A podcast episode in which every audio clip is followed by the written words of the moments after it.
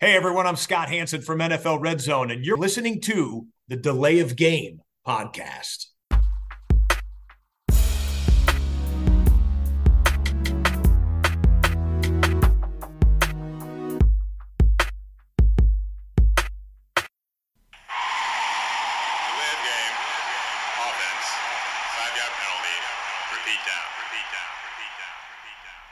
Hallo und willkommen, liebe Footballfreunde. Hier meldet sich die of Game, der Football Podcast.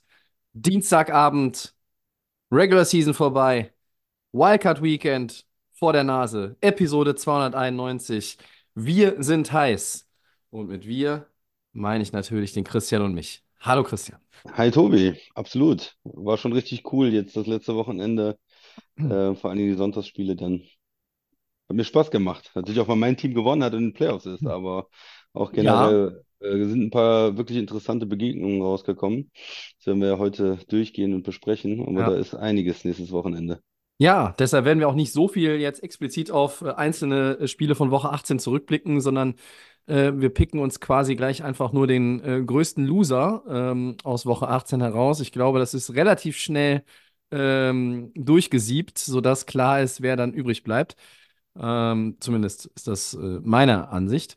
Bevor wir das tun, ähm, ja, noch ganz kurz der Satz. Äh, Die Packers, Christian, sie haben es aber auch, sie haben es ja irgendwie auch spannend gemacht, so für sich selber, Ja, hatte ich so das ja, Gefühl. Ne? So mit ein bisschen Kicking und ein bisschen, weiß ich nicht, anderen, ich sag mal, äh, Problemen in der Execution teilweise. Also Ja. das war, äh, man hätte es einfacher haben können, ne?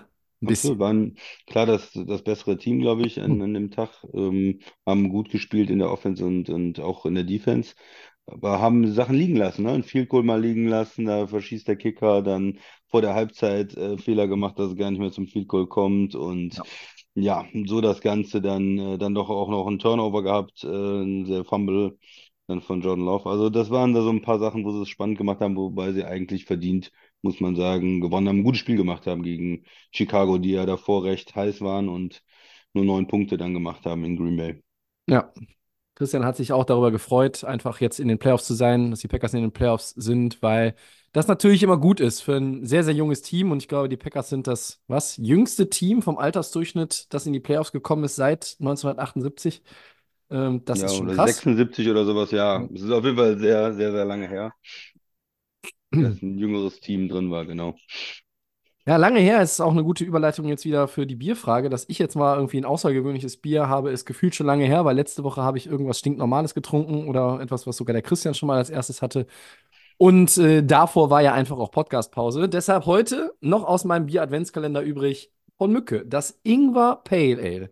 Ich bin sehr gespannt. Bin nicht so der In Ingwer-Typ, aber mal gucken, wie diese Note tatsächlich ist. Was hast du denn am Start? Ja, sieht man das jetzt überhaupt? Du hast ja Also auch eine Mücke. Also wenn wir es abgesprochen hätten, genau, auch Mücke, und zwar Coffee Stout. Hier mit den richtigen ähm, ja, Kaffeenoten und dem ähm, ja, dunklen Malz. Das äh, sollte genau mein Geschmack sein. Bisschen stärker, 6,7 Prozent. Ja. Und Ja, ich freue mich drauf. Ist meins mit 4,9 äh, harmlos. Ich habe in der Pipeline noch einen äh, Schlüssel alt hinten dran, ähm, um vielleicht den möglichen äh, ja, extremen Geschmack vom Ingwer dann ein bisschen zur Seite zu grätschen. Aber ähm, warten wir mal ab, wie es schmeckt. Ich probiere mal. Prost. Prost, Tobi.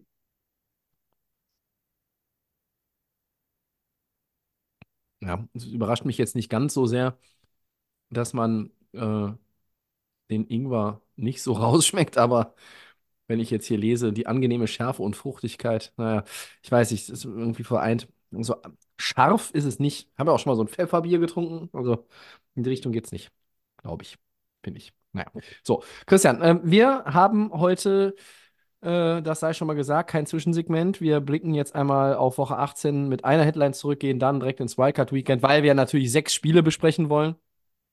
Äh, und dann haben wir noch ein äh, paar äh, Downs natürlich. Äh, völlig überraschend, es sind vier Downs. Und äh, da geht es wie immer in dieser Woche der Saison bei uns natürlich auch so ein bisschen um die Coaches, die schon gekegelt wurden. Black Monday. Ja. Ja. Ne? Und äh, die äh, Scherben von diesem Tag sozusagen oder auch den letzten Stunden, muss man auch noch ir- irgendwie erwähnen, die sammeln wir auf und setzen sie nochmal zusammen für euch. Jetzt aber erstmal Woche 18. Schwacher Auftritt, wie ich finde, der Jaguars bei den Titans. 2028 verloren in Tennessee und damit hat Jacksonville das ganze Ding ja verzockt. Ne? Einmal die AFC South, die sie kontrolliert haben, in der sie lange deutlich vorne waren.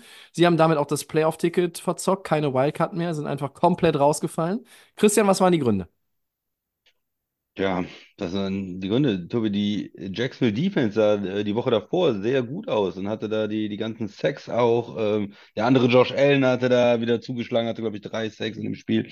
Und da äh, hätte man gedacht, okay, Tennessee, mit denen werden die schon klarkommen. Aber äh, gerade auch mit dem, mit dem Laufen sind sie nicht zurechtgekommen. Ne? Derrick Henry hat eine mh, klassische Derrick Henry Performance hingelegt, sozusagen. Hatte, ich habe jetzt die Zahlen nicht genau vor mir, 140 oder 150 Yards.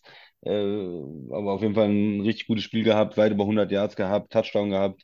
Und ja, Jacksonville, die, die lagen früh zurück. Und was mir dann auch gefehlt hat, wir haben das Spiel ja zusammen gesehen, äh, das kann ja auch alles wieder passieren, aber mir fehlte auch in der zweiten Halbzeit diese, diese ähm, Aggressivität dann und diese, diese Urgency, sagt man. Also, dass man sagt, so, jetzt müssen wir aber und jetzt reißen wir es rum mit allem Willen. Äh, und wir haben hier den besseren Quarterback, einen jungen Quarterback, wo wir letztes Jahr, den wir kritisiert haben, den du schon unter den Bus geworfen hast, aber wo wir letztes Jahr gesagt haben, naja gut, der ist doch einer der jungen, guten Quarterbacks, der ist in die obere Hälfte der Liga irgendwo gekommen, der hat letztes Jahr ein Playoff-Spiel gegen Justin Herbert gewonnen und umgebogen wenn ich mich recht entsinne, Tobi. Und den hat, da hatte Ja. man dieses Jahr hohe Hoffnung und es sah ja auch eine ganze Zeit lang so aus, als wenn sie die äh, Division, die, die Colts haben ganz gut gespielt, die Texans haben auch gut gespielt für ihre Verhältnisse, aber man hatte trotzdem, oder ich hatte auch immer das Gefühl, dass Jacksonville am Ende doch die Division irgendwo gewinnt und vielleicht ähm, ein bisschen unter ihren Erwartungen bleiben, aber gut, äh, Quarterback auch mal angeschlagen zwischendurch und so, aber dass sie am Ende doch in die Division gewinnen und in die Playoffs kommen. Und das ist für mich ein, ein riesen weil du jetzt, äh, du dachtest, okay, der Coach, der Quarterback, wir haben alles und wir gewinnen die Division und kommen in die Playoffs und ob wir jetzt da jetzt Richtung Super Bowl kommen in der, in der AFC, weiß man nicht, aber dass man zumindest ein sicheres Playoff-Team ist. Und man hat das jetzt alles so weggeschenkt, so am Ende der Saison verloren und geht, glaube ich, mit einem ganz bitteren ähm, Gefühl äh, in die Offseason. Hat man den besten Quarterback in der Division? Bin ich mir nicht mehr sicher, nach, äh, nach dem, äh, wie das jetzt gelaufen ist. Dann ist auch noch Richardson bei den Colts, äh, der ja vielleicht, wenn er verletzungsfrei bleibt, im zweiten Jahr nochmal deutlich besser aussieht. Äh, man, man kann nicht mal das im Moment schlechteste Team der Division schlagen, das ähm, ja mit, mit Spielern da operiert, die eigentlich schon äh, gefühlt in, in Hawaii sind oder weiß ich nicht, wo die Urlaub machen, ja. Tannehill äh, Henry hat sein Abschiedsspiel gegeben, natürlich irgendwo emotional. Natürlich darf man es auch nicht schätzen, auch Mannschaften, die äh, nicht unterschätzen, dass äh, Mannschaften, die auch um nichts mehr spielen, dann trotzdem frei und motiviert aufspielen und so ein Derrick Henry, der auch nicht untergehen will. Aber trotzdem ist das für mich alles bei einem Spiel, bei einer Mannschaft, die auch, auch eine schlechte O-Line hat wie Tennessee, die die gesamte Saison irgendwo nicht richtig überzeugen konnte, dass ich so ein Spiel nicht gewinnen kann. Ja, also das ist für mich ein, doch ein großer Rückschlag für Jacksonville. Äh, ja, und ja, weiß nicht, wie, wie hast du es gesehen? Was ist dir noch besonders aufgefallen, äh, gerade in der zweiten Halbzeit, dass sie da nicht mehr rangekommen sind, ne? Dass sie in der Offense nicht so richtig gezündet haben, oder? Ja, du hast das richtige Wort. Ich glaube, das wäre auch meins gewesen. Äh, Urgency, ne? Die hat mir gefehlt. Genau das, was du gesagt hast. Das, das ist das Ding. Ich meine, klar, äh, wir, wir sind da schneller auch immer so auf genau derselben Linie bei einem Spiel, wenn wir es auch zusammen gucken. Ne? Weil wir Ja. quatschen dann schon drüber und transportieren das quasi äh, 48 Stunden später in den Podcast rein. Ähm, das, das ganze Ding in der zweiten Halbzeit wirkte auf, auf mich auch so, als würde dieses Team nicht mehr an sich glauben. Ähm, davor hast du 26 zu 0 gegen Carolina gewonnen die äh, natürlich das schlechteste Team waren in den letzten Wochen und auch vom Rekord her der gesamten Saison. Ähm, aber du hast äh, Trevor Lawrence irgendwie fit bekommen oder so spielfähig bekommen, dass ich dann auch eigentlich gedacht habe, okay, wenn er spielt, dann wird er auch fit genug sein, mobil und, und agil genug sein, damit dieses Team auch dank ihm diesen letzten Schritt macht. Und wir haben immer gesagt, ja, die sind am struggeln, aber die werden irgendwie die Division schon zumachen. Ja, und da war halt einfach nichts mehr. Das war das irgendwie, da war irgendwie Stillstand in, so gefühlt von so auch, auch wenn men mentaler Stillstand, würde ich jetzt mal bezeichnen wollen. Man hat nicht an sich geglaubt. Ja? Äh, so wirkte es. Es wirkte verzweifelt. Du hast dann noch einmal zu Recht kritisiert, im dritten Quarter, da gammeln sie irgendwie gefühlt darum, äh, lassen sich da wahnsinnig viel Zeit. Das ist eigentlich schon ein Punkt bei 15 Punkten Rückstand, neun Minuten im dritten Quarter, ja, da musst du no Huddle gehen und da kannst du nicht jedes Mal noch dies und das und jenes. Und ich glaube, äh, selbst wenn du dir nicht sicher bist, dass das irgendwie dann funktioniert mit der No-Huddle-Offense, bist du aber an einem Punkt, Season on the line, da musst du ja irgendwas tun. Ähm, und zu Jacksonville muss ich nochmal tatsächlich auch sagen, dass sie äh, natürlich nicht so gut gespielt haben wie in der vergangenen Saison. Ähm, da sind sie am Ende ja richtig heiß gelaufen. Und jetzt haben sie fünf der letzten sechs verloren. Ja, hatten nur dieses äh, Spiel mit, äh, ähm, gegen Carolina, wo Lawrence dann ja nicht Ja. spielen konnte. Und sie waren mal 8-3, Christian, ja, bevor sie in Woche 13 ähm, gegen die Cincinnati Bengals in Overtime 31-34 verloren haben. So. Und danach war quasi Schicht im Schacht. Da ging nichts mehr. Zunehmend auch Selbstvertrauen weg. Die Execution war nicht mehr gut. Ähm, es ist auch viel schon darüber geredet worden. Travis Etienne äh, ist zum Beispiel äh, Yards per Rush, das ist deutlich runtergegangen zum letzten Jahr. Calvin Ridley zu inkonstant. Zu viele Turnover. Ähm, zu viele Strafen. Äh, individuell, wie gesagt, dann auch viele nicht mehr auf dem Level von 2022. Die haben 30 Turnover, ja, Christian. Nur vier Teams mit mehr. Und das sind auch alles Teams, die nicht in den Playoffs sind. Nein, stimmt nicht. Cleveland hat sogar die meisten, ist in den Playoffs. Aber ähm, mit 30 Turnovern in 17 Spielen ist es dann halt, ja, ist halt, sind wir irgendwo in der Nähe von 1,5, ist halt dann doch zu viel. Und ähm, du hast es eben auch schon äh, gesagt, defensiv, konservativ, kein guter Auftritt. Es ist ein verdientes Verpassen der Playoffs am Ende, ja, mit diesem Stretch in dem letzten Drittel der Saison, mit dieser Performance in Tennessee. Und ich habe tatsächlich, als sie 8-3 waren, habe ich mir Standings angeguckt und habe mir, da war ja auch schon so Kansas City am struggeln und da war Baltimore gut, aber die hatten da irgendwie auch immer mal wieder kurz vorher diese Spiele drin, die sie äh, verloren haben. Und da habe ich echt gedacht, hey, diese Jaguars, die können besser spielen, aber die sind 8-3 und diese AFC ist irgendwie offen. Ähm, und auch Miami redet man immer von, die können diese guten Teams nicht schlagen. Da habe ich echt gedacht, die Jaguars kommen zumindest nicht, dass sie Nummer 1 Seed holen, aber dass sie da dran bleiben, dass sie da sich an die Fersen von Baltimore heften, dass sie da dran kratzen, dass sie die Division gewinnen, vielleicht die drei, die zwei im Seeding sogar sind am Ende. Ähm, eben weil halt auch andere Teams Probleme hatten. Ähm, auch Teams, die jetzt in die Playoffs gekommen sind. Aber äh, die Probleme der Jaguars waren dann einfach zu groß, zu viel. Ähm, ja, ich weiß nicht. Und wenn Lawrence in Woche 18 dann doch nicht fit genug ist und die Plays nicht machen kann, ähm, dann muss man sich die Frage stellen, ob du in dem Spiel nicht mit einem Backup-Quarterback besser ge bedient gewesen wärst. Das äh, werden wir jetzt nicht mehr in Erfahrung bringen können, weil das Spiel ist gelaufen. Aber ähm, das sind natürlich auch so die Gedanken, die man dann irgendwie als Beobachter hat. Ja, es kann, es kann natürlich immer sein, dass sich das alles erklären lässt mit, er war irgendwo nicht, nicht fit und Ja, aber die Wochen nicht, vorher hättest du ja irgendwo noch mal einen Sieg oder zwei ja, eintüten da können, ne? musst du es halt vorher eintüten, ne? Und haben, Jacksonville hat, glaube ich, gegen drei Teams verloren, die jetzt unter den Top 10 sind, was den Draftpick an, anbelangt. Das ist dann zu viel, wenn du in die Playoffs willst. Ne? Ja, und du, du hast den, machst den Touchdown zum 2028. Ähm, Tennessee gibt dir dann sogar nochmal die Chance, ne, mit dem, mit dem Pick. Und ja, du hast dann nochmal zwei Possessions und, und kriegst es nicht hin. Ja, Ja, auch teilweise einfach dann Playcalling in so einem Spiel, ne? Also äh, auch, auch schon irgendwo nicht nur in der Red Zone, auch schon vorher.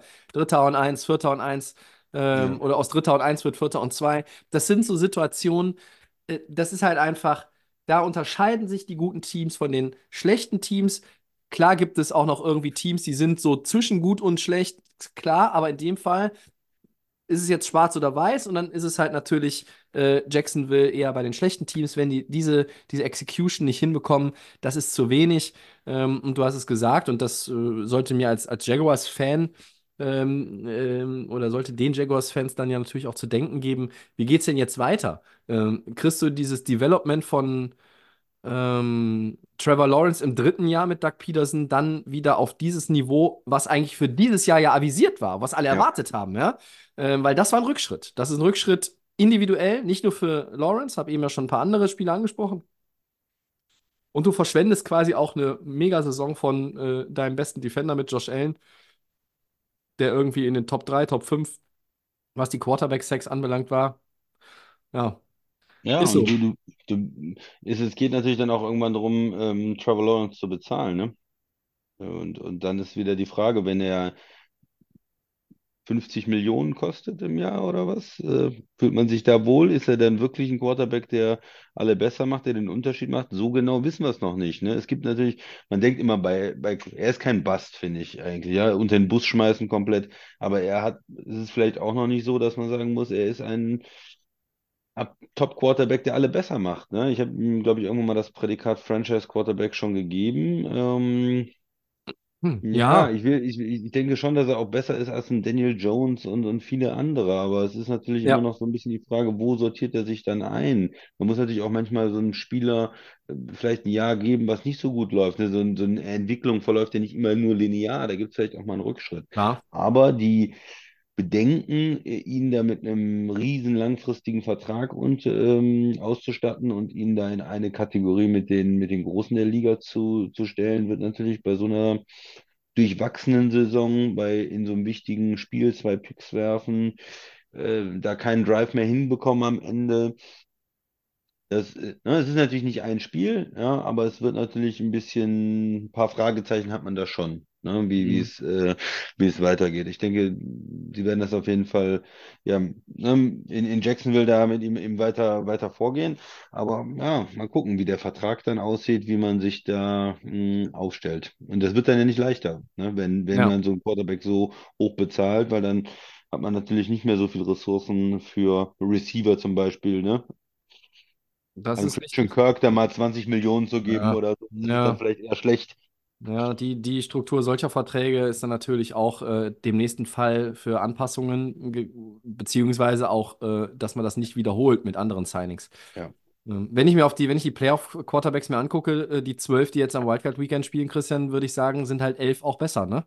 Als das, was Trevor Lawrence gezeigt hat. Ich weiß, jemand wie Flacco hat nur fünf Spiele gemacht, aber ähm, ja, also im Querschnitt besser, ja. Und Stroud besser und Mahomes besser und Tua besser und Josh Allen besser und Dak Prescott besser, Jordan Love besser, äh, Goff und Stafford ebenso. Ich sehe auch Baker Mayfield hat besser gespielt in dieser Saison als Trevor Lawrence in meinen Augen.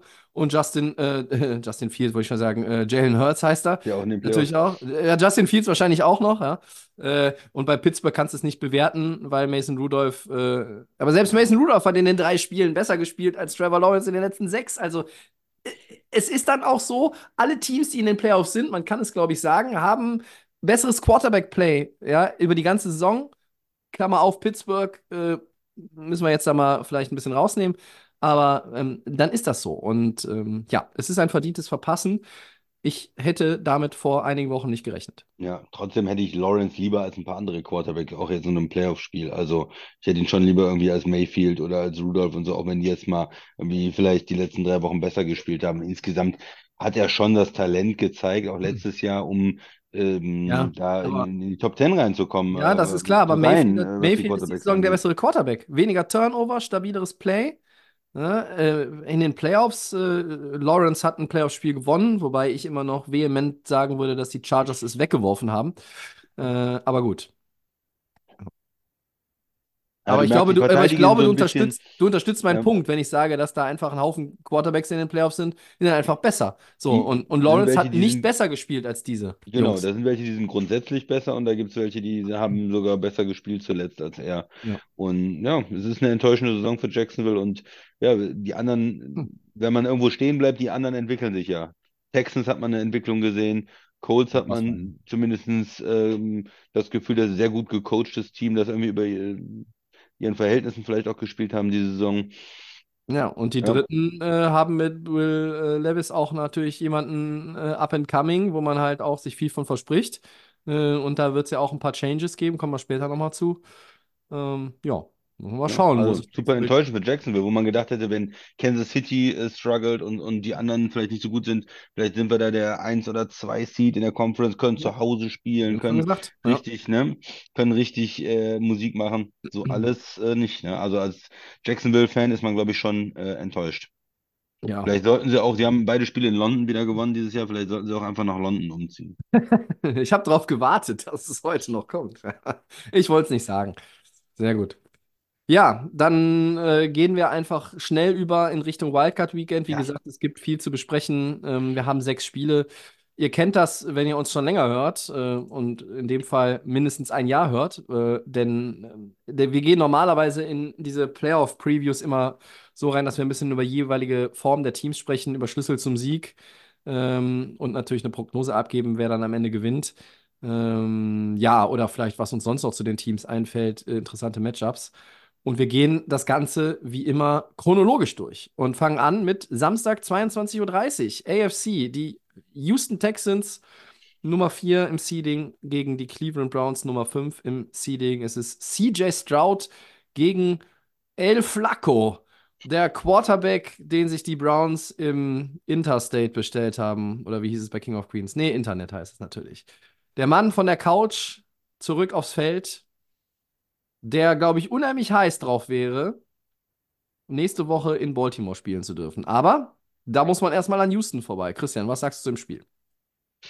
Ja, ich glaube, erstmal zu dem, wie, wie sind sie jetzt zuletzt reingekommen, zu dem Cleveland-Cincinnati-Spiel muss man überhaupt nicht viel sagen, weil Backups gespielt haben und ja Flacco geschont worden ist und von daher ist das Spiel Yes. ähm, absolut irrelevant gewesen und ja, hat, hat uns irgendwie nicht viel gedacht. Ja, was, was gibt über Cleveland zu sagen? Die haben die beste Defense äh, im Prinzip so über die gesamte Saison gesehen, äh, auch von den Statistiken her, beste Pass-Defense in, in der Liga sind äh, extrem schwierig deshalb zu spielen, weil die, die Defense die auch immer im Spiel hält. Ne? Miles ähm, Garrett ist ja ein Defensive Player of the Year Kandidat mit äh, einigen anderen noch, ist jetzt nicht vielleicht der alleinige oder der, ähm, so wie das vielleicht bei Aaron Donald mal war, dass der, dass man sagt, das ist schon fest, aber es ist einer der, der Favoriten auf jeden Fall.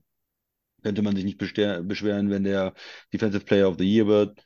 Ähm, ja, und mit dieser, mit dieser guten Defense und dann hast du eine gute O-Line, äh, hast einen Quarterback, äh, ich habe das schon mal angesprochen, der hohes Risiko geht und keine Angst hat und tiefe Pässe spielt und ähm, versucht, äh, da die Receiver einzusetzen. Du hast auch auch Receiver-Talent äh, auf jeden Fall. Und da konnten sie, ähm, ja, Ausfall von Quarterback, Ausfall vom Top-Running Back, das alles ähm, kompensieren. Aber die Stärke ist sicherlich äh, die Defense ne, von, von Cleveland. Und im Moment spielen sie halt äh, auch öfters mal, mh, ja, haben sie Spiele mit, mit, mit Turnover, mit Interception. Das gehört halt dann dazu, wenn man mit, mit Flacco auch spielt, wenn der tief wirft.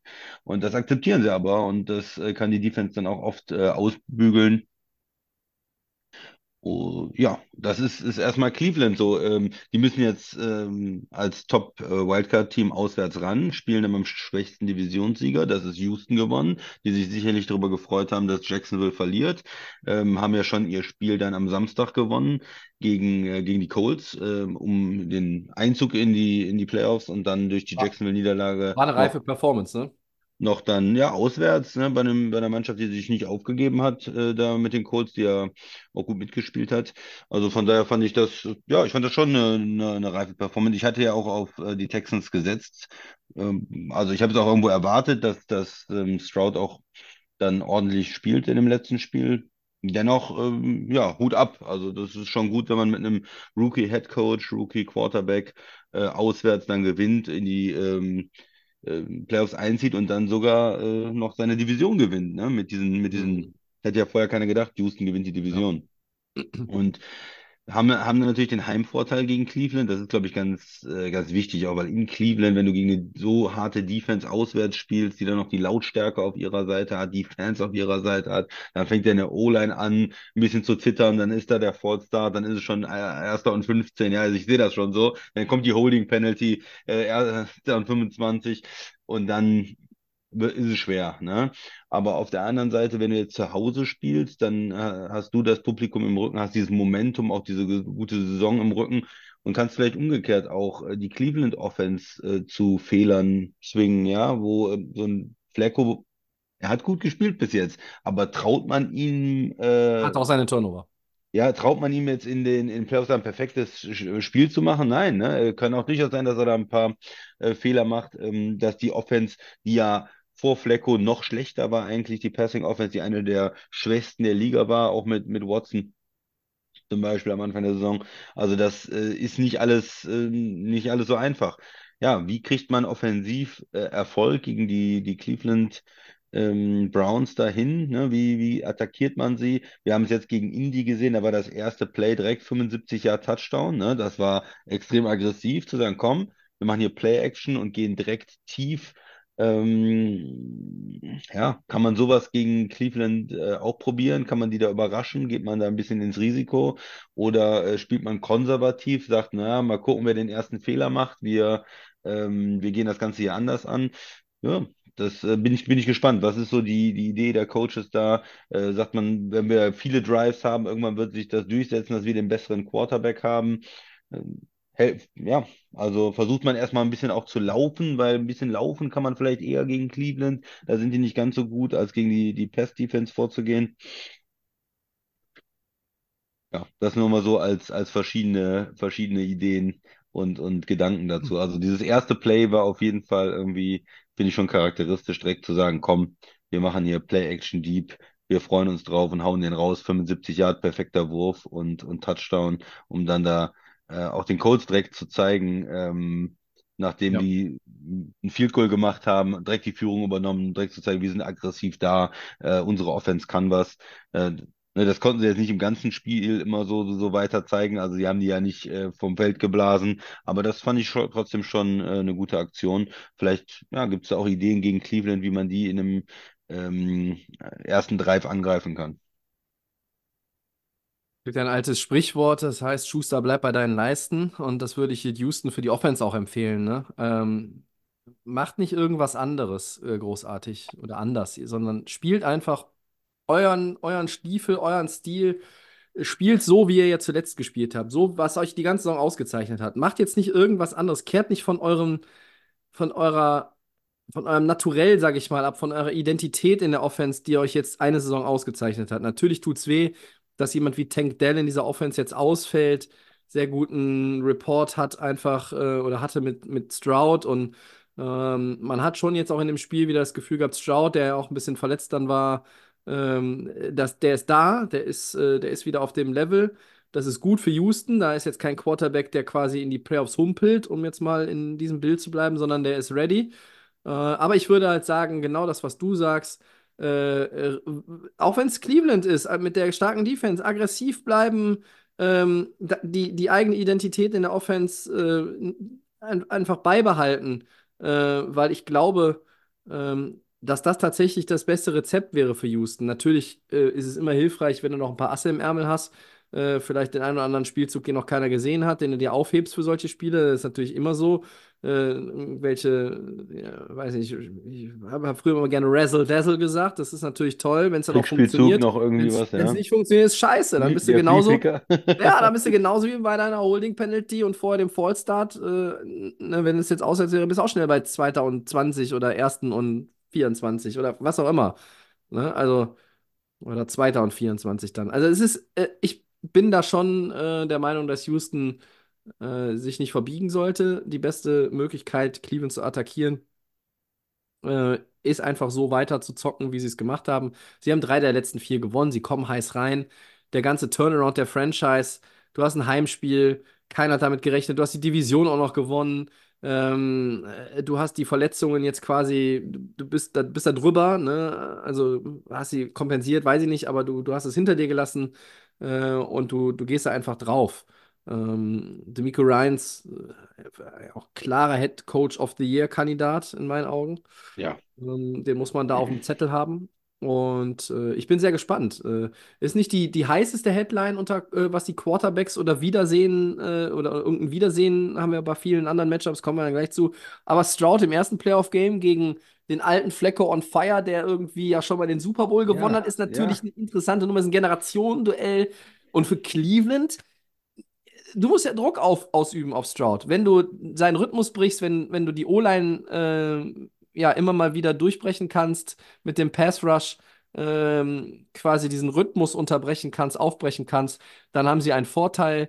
Äh, die Defense muss brennen, die wird brennen, ähm, kann die O-Line von Houston dem standhalten. Dann, glaube ich, ist es ein enges Ding. Ähm, ansonsten könnte ich mir vorstellen, wenn Cleveland wirklich das an der Line komplett dominiert, das Spiel, dann wird es ein langer Abend für Houston, ähm, in, in de, oder an dem es schwierig wird, ähm, Punkte zu machen. Ja, dann dann äh, sehe ich ein Spiel, was sie vielleicht auch mit ihrer eigenen passablen Defense gegen diese Offense, die vielleicht auch mal einen Turnover drin hat, mit Flacco offen halten kann. Aber wenn du Offense, offensiv gar nicht irgendwie was dagegen setzen kannst, weil Garrett da gerade irgendwie eine Grillparty äh, in deinem Backfield äh, veranstaltet, dann wird es, glaube ich, hart. Und beides, beides wären Überraschungsteams, wenn, wenn sie durchkommen. Ne? Wenn man sich das vorstellt, Ja, beide, ja. beide, beide Teams ähm, hat man nicht mit gerechnet. Und äh, also der, der Verlierer, okay, wenn jetzt Cleveland ähm, verlieren würde, dann würde man sagen, naja, die haben ja mit dem, mit dem Flacco gespielt, mit dem vierten Quarterback, die haben Chubb verloren, haben trotzdem eine gute Saison gespielt, alles okay, guck mal nächstes Jahr mal. Und wenn, äh, wenn die Texans äh, verlieren, dann würde man auch sagen, ja, die Rookie Head Coach, Rookie Quarterback, äh, Division gewonnen, in den Playoffs gekommen, er hat zu wenig Erfahrung, haben irgendwie dann Ja. verloren, äh, nächstes Jahr geht's weiter oder so. Also es sind beides Teams, die, die wollen natürlich das Spiel gewinnen, aber irgendwie gute, gute Vibes haben jetzt. Aber ich habe das ja auch schon mal bei Cleveland gesagt. Das ist jetzt irgendwie eine sympathische Story und bei beiden Teams würde man sich irgendwo freuen, wenn die weiterkommen und sagen, Mensch, geile Story, Houston äh, jetzt mit, mit einem Rookie-Quarterback dann auf einmal äh, fahren sie dann nach, nach Baltimore vielleicht oder wie auch immer die Matchups sich dann ähm, ausgehen. Ne? Oder, oder Cleveland, was für eine Geschichte äh, jetzt mit dem, mit dem, mit dem Flacco dann nochmal in den Playoffs äh, in Baltimore. Das ist natürlich auch Wahnsinn. Ne? Das finde ich natürlich Ja. auch richtig geil als Story. Aber aber dazu müssten sie auch der Lowest Seed sein, ne? Da müssten sie auch einen, einen Sieg der Chiefs bekommen und natürlich den Sieg der Bills, sonst äh, funktioniert das nicht. Zumindest nicht in der Runde. Kann ja dann noch später kommen. Kann noch später kommen, genau. Ja. Und was auch noch äh, ein, eine kleine Nebengeschichte natürlich äh, ist, die, die medial dann sicherlich nach der Saison auch noch mehr Beachtung findet, als äh, solange das Team noch in den Playoffs äh, mitmischt, ist jeder Playoff-Sieg mit Joe Flacco ist eine schallende Ohrfeige für Deshaun Watson. Ja. wie ich finde. Und aber auch für die Franchise. Das ist ei- eigentlich ist, wird für die Franchise ein Grund zum Jubeln, aber es ist auch ein Schlag in die Fresse äh, für die im Front Office, weil du einfach, du hast einfach den, den 600 Trilliarden Dollar Mann äh, bezahlt und, und ne, der spielt nicht und äh, Wenn er danach, spielt, spielt er schlecht lief's. und, ja, und kommt genau, einer von der. Couch, der Er spielt war besser. raus ne? und dann war es gut, dann war es gut. Ja, das Ja. ist, äh, das ist auch so ein Ding, was natürlich nicht primär im Fokus ist, aber irgendwo natürlich schon im Hinterkopf und irgendwie auch so eine Storyline nochmal ist, äh, wo man am Ende sagt, wenn die Saison von Cleveland irgendwann zu Ende gegangen ist, und selbst wenn sie jetzt zu Ende geht, kannst du das bringen, ja. Und ähm, dann da dich nochmal draufstürzen. Ne? Und ist Aber- auch irgendwo eine, eine enge Geschichte, ne? Ein Team ist 10-7, hat aber den Heimvorteil, das andere ist 11-6. Ja, Kna knappes Ding, oder? Auch so, ich glaube, bei den, bei den Wetten ist das alles innerhalb von einem, von einem Field Goal im Moment. Plus, mhm. ja, da ist, ist keiner jetzt irgendwie großen Touchdown-Favorit oder so von den, von den Teams, ne? Ja. Bringt uns, bringt uns zum ersten Gamepick unserer Episode heute. Ähm, Ja.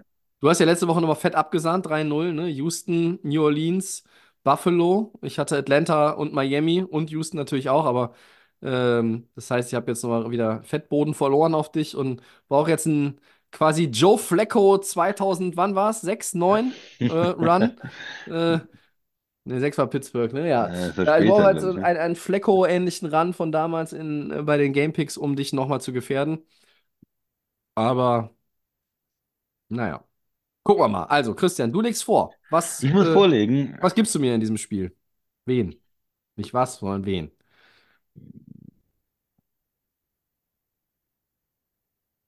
Ah, er überlegt.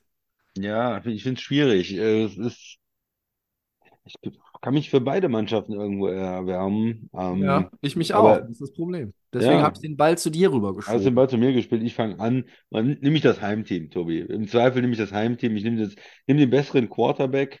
Äh, kannst mir nicht erzählen, dass das Flecko der bessere Quarterback ist in einem Playoff-Spiel. Äh, Das Heimteam, äh, ja, die Defense von Cleveland ist furchterregend, die sind richtig gut. Vielleicht gewinnen die das Spiel alleine. Ähm, aber ein guter Coach, äh, der hat mich überzeugt dieses Jahr. Ein äh, besserer Quarterback und das Heimteam. Ich, ich gehe mit Houston. Ja, und ich schließe mich da tatsächlich an. Traust dich nicht auf Lecker zu gehen. Ich dachte, du machst immer das Gegenteil von dem, was Nee, ich nee, ich werde jetzt nicht jedes Spiel gegen dich tippen. Ich glaube, dass den, den Gamepick-Sieg hier äh, für die Saison, den kann ich nicht mehr äh, dir streitig machen, aber ich versuche einfach ähm, da äh, einfach, äh, einfach bei dem zu sein oder zu bleiben bei meinen Gamepicks in diesen Playoffs, was ich tatsächlich auch glaube. Ich werd nicht, werde nicht so viel Wildes tippen. Sagte Ja. er, sagte er nach äh, was, 34 Minuten in der Aufnahme und es könnte sich innerhalb der nächsten 10 Minuten schon wieder überholt haben. Aber gut. Die, die äh, Flacco Super Bowl äh, Season war 12. Zwölf. 2012. Gar Und nicht, der gar Super Bowl war Anfang nicht mal so. 2013. Ja. Ja, ist ja auch schon wieder ein paar Jährchen her, ne? Komm aber gut. neun. Na egal. Ja. Ähm, dann geht es weiter. Ja, Die Flecko Super Bowl Season war tatsächlich 2012. Wow, krass. ja. Steht irgendwie falsch ab. Ich weiß nicht. Ich glaube, ich werde alt. Äh, zweites Spiel, Christian. Ähm, Kansas City Chiefs bleiben in der AFC. Die Nummer 3 gegen die Miami Dolphins Nummer 6. Es ist in der Nacht von Samstag auf Sonntag, deutscher Zeit, 2 Uhr. Was ist dein erster Gedanke mit Blick auf dieses Spiel? Ja, wa- was ist da los? Erstmal äh, zu den, wie sind sie jetzt reingekommen? Sind, äh, sind sie heiß? Kansas City hat äh, geschont, äh, standen ja schon fest, äh, haben noch gegen die Chargers ein fieses Spiel da gewonnen, spielt aber eigentlich keine Rolle. Ähm, interessanter ist natürlich, wie kommt Miami rein, weil die hatten ja noch ein entscheidendes Spiel. Das war ja das, das Spiel eigentlich, Miami gegen Buffalo, ähm, Sunday Night Game. Und das haben sie verloren, zu Hause verloren und hätten eigentlich die Chance gehabt, die Division äh, ja klar zu machen, die Nummer zwei zu sein. Das heißt, Heimrecht zu haben, auch in der nächsten Runde Heimrecht zu haben. Und das haben sie alles äh, liegen lassen, Tobi. Ne? Das ist äh, Yes. ja, äh, Buffalo stand zwar schon in den Playoffs ähm, nach den Ergebnissen, äh, aber hat sich da äh, auch aus einer, aus einer ähm, schlechten Position vor der Halbzeit, sie lange zurück, äh, noch rausgearbeitet dann in der zweiten Halbzeit. Und der, der Turn war natürlich so dieser, dieser Punt-Return-Touchdown, ne? Der das ganze äh, Momentum, sagt man ja immer, gi- gibt es, gibt es nicht, weiß ich nicht, aber in dem Spiel hatte man wieder das Gefühl, dass da es nochmal so richtig gekippt ist auf die Buffalo-Seite. Beide Mannschaften haben eigentlich keinen so guten Football gespielt, vor allen Dingen auch die Quarterbacks nicht, äh, muss man sagen. Auch in der ersten Halbzeit Josh Allen mit Interceptions, wilde Dinger, hat er alles versucht, äh, aber das ist dann halt auch manchmal zu viel, was er da versucht äh, an, an Würfen, die dann zu Interceptions führen. Kennt man bei ihm. Äh, und äh, Tour, ja, auch nicht gut. Das ist dann immer, wenn man, wenn er kein, schwer zu sagen in, Miami, ne? Wenn es, wenn es gut läuft und das Running Game läuft und dann Play-Action läuft und der den ersten Read oder den zweiten Read hat vielleicht, dann sieht das alles super aus. Bam, bam, bam, ganz schnell kriegt er die Bälle raus, zwei, drei Sekunden, findet Hill, ähm, hat er auch diese, ähm, ja, er, er antizipiert quasi, wo der Re- Receiver hingeht. Er wirft dann schon früh hin und der bewegt sich dann in die, in die offenen Fenster und dann rollt die Offense. Und wenn sie, man hat das ja bei den 70-Punkte-Spiel gesehen, oder so, dann überrollen sie die Gegner und, und dann läuft alles, Running Game und Passing Game passt zusammen. Aber man hat bei Miami halt immer das Gefühl, wenn Sand in dieses Getriebe kommt, wenn es irgendwo nicht läuft, weil Leute verletzt sind, weil Hill nicht spielt oder wie auch immer, man, man stoppt das Running Game und sagt, okay, jetzt wollen wir mal sehen, Dropback-Passer. Wir wissen, dass du pa äh, passt. Das ist Dritter und Zwölf und zeig uns jetzt mal was, dass du komplett durchgehst, dass du von eins zu zwei zu drei und wieder zurückgehst, wie das die guten Quarterbacks machen. Dann sehe ich das dann zum Teil nicht, ne? Dann fehlt da bei Tua Ja. auch irgendwie was. Das ist, äh, ist dann nicht so, dass man sich darauf verlassen kann. Also er braucht, ist- ich hoffe, ich kriege jetzt keine Ärger von den Miami-Fans, aber man hat das Gefühl, er braucht diese Hilfe. Er kann ein sehr guter Quarterback sein, wenn alles gut läuft und wenn der Coach und die Receiver und alle drum und drum ihm helfen. Aber er kann, ich mache jetzt nochmal in Klammern, noch nicht in vielen Spielen dann das so alleine tragen. Oder wenn alles schlecht läuft, dann das Team aus dem Sumpf ziehen, ja, wie das zum Beispiel Josh Allen kann. Der kann auch zwei Picks in der ersten Halbzeit werfen, aber man hat das Gefühl, er zieht dann, er hat so viel Talent, er, er läuft in entscheidenden Momenten dann mal für zwölf Yards und dann äh, macht er wieder einen unmöglichen Wurf und kann dann oft nochmal das Team irgendwie so rausziehen. Und äh, das ja, fehlt bei Miami. Und sie sind nicht so fit. Sie haben einiges Jahr an Verletzungen. Sie haben die beiden Edge Rusher, die beiden Defender verloren. Ähm, Phillips und Chubb. ja, Ja. Phillips und Chubb, ne? Äh, Chubb jetzt zuletzt äh, und, und Phillips davor schon. Ja, und auch die, dann ist, ist Waddle angeschlagen, dann ist Hill wieder angeschlagen, dann geht, geht hin und her, Mostert und dann, dann fehlt da in der Offense irgendwas. Dann sieht das Ganze nicht mehr so rund aus. Und dadurch sind sie jetzt nur die, ähm, was sind sie, die fünf? Ja, Sechs. Die sechs, die sechs, logischerweise müssen gegen die drei spielen, gegen Kansas City.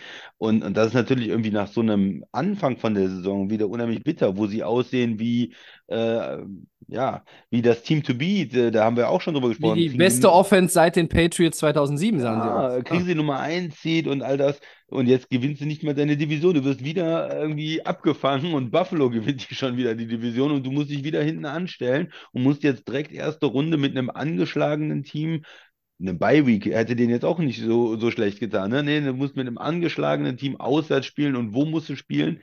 Auch noch in Kansas City, ja, was ja nicht unbedingt so einfach zu spielen ist. Gegen Mahomes, gegen Andy Reid, auch wenn die Offense von denen einiges zu wünschen äh, übrig lässt dieses Jahr. Man nicht das Gefühl hat, die kommen in die Gänge. Und, und alle schon, oder was ist alle, aber viele auch sagen, Kansas City, dieses Jahr wird's nichts. Das ist ähm, zu wenig in der Offense. Das ist nicht gut genug. Aber willst du in Kansas City in der ersten Runde spielen, ist auch trotzdem irgendwie undankbar. Und wenn du selber nicht richtig heiß bist und jetzt wieder verloren hast, die Division abgeschenkt hast, da sind auch zwei Teams, die, wir haben eben gesagt, bei, bei Houston gegen Cleveland sind es irgendwie Teams, die, wo der, wo der Fall nach oben zeigt, bei beiden in den letzten Wochen eigentlich so, die sich da mit einem guten Gefühl in die Playoffs gehen können, auch wenn, ne? Und sie vielleicht dann im letzten Spiel Leute geschont haben oder so, wie, wie jetzt bei Cleveland.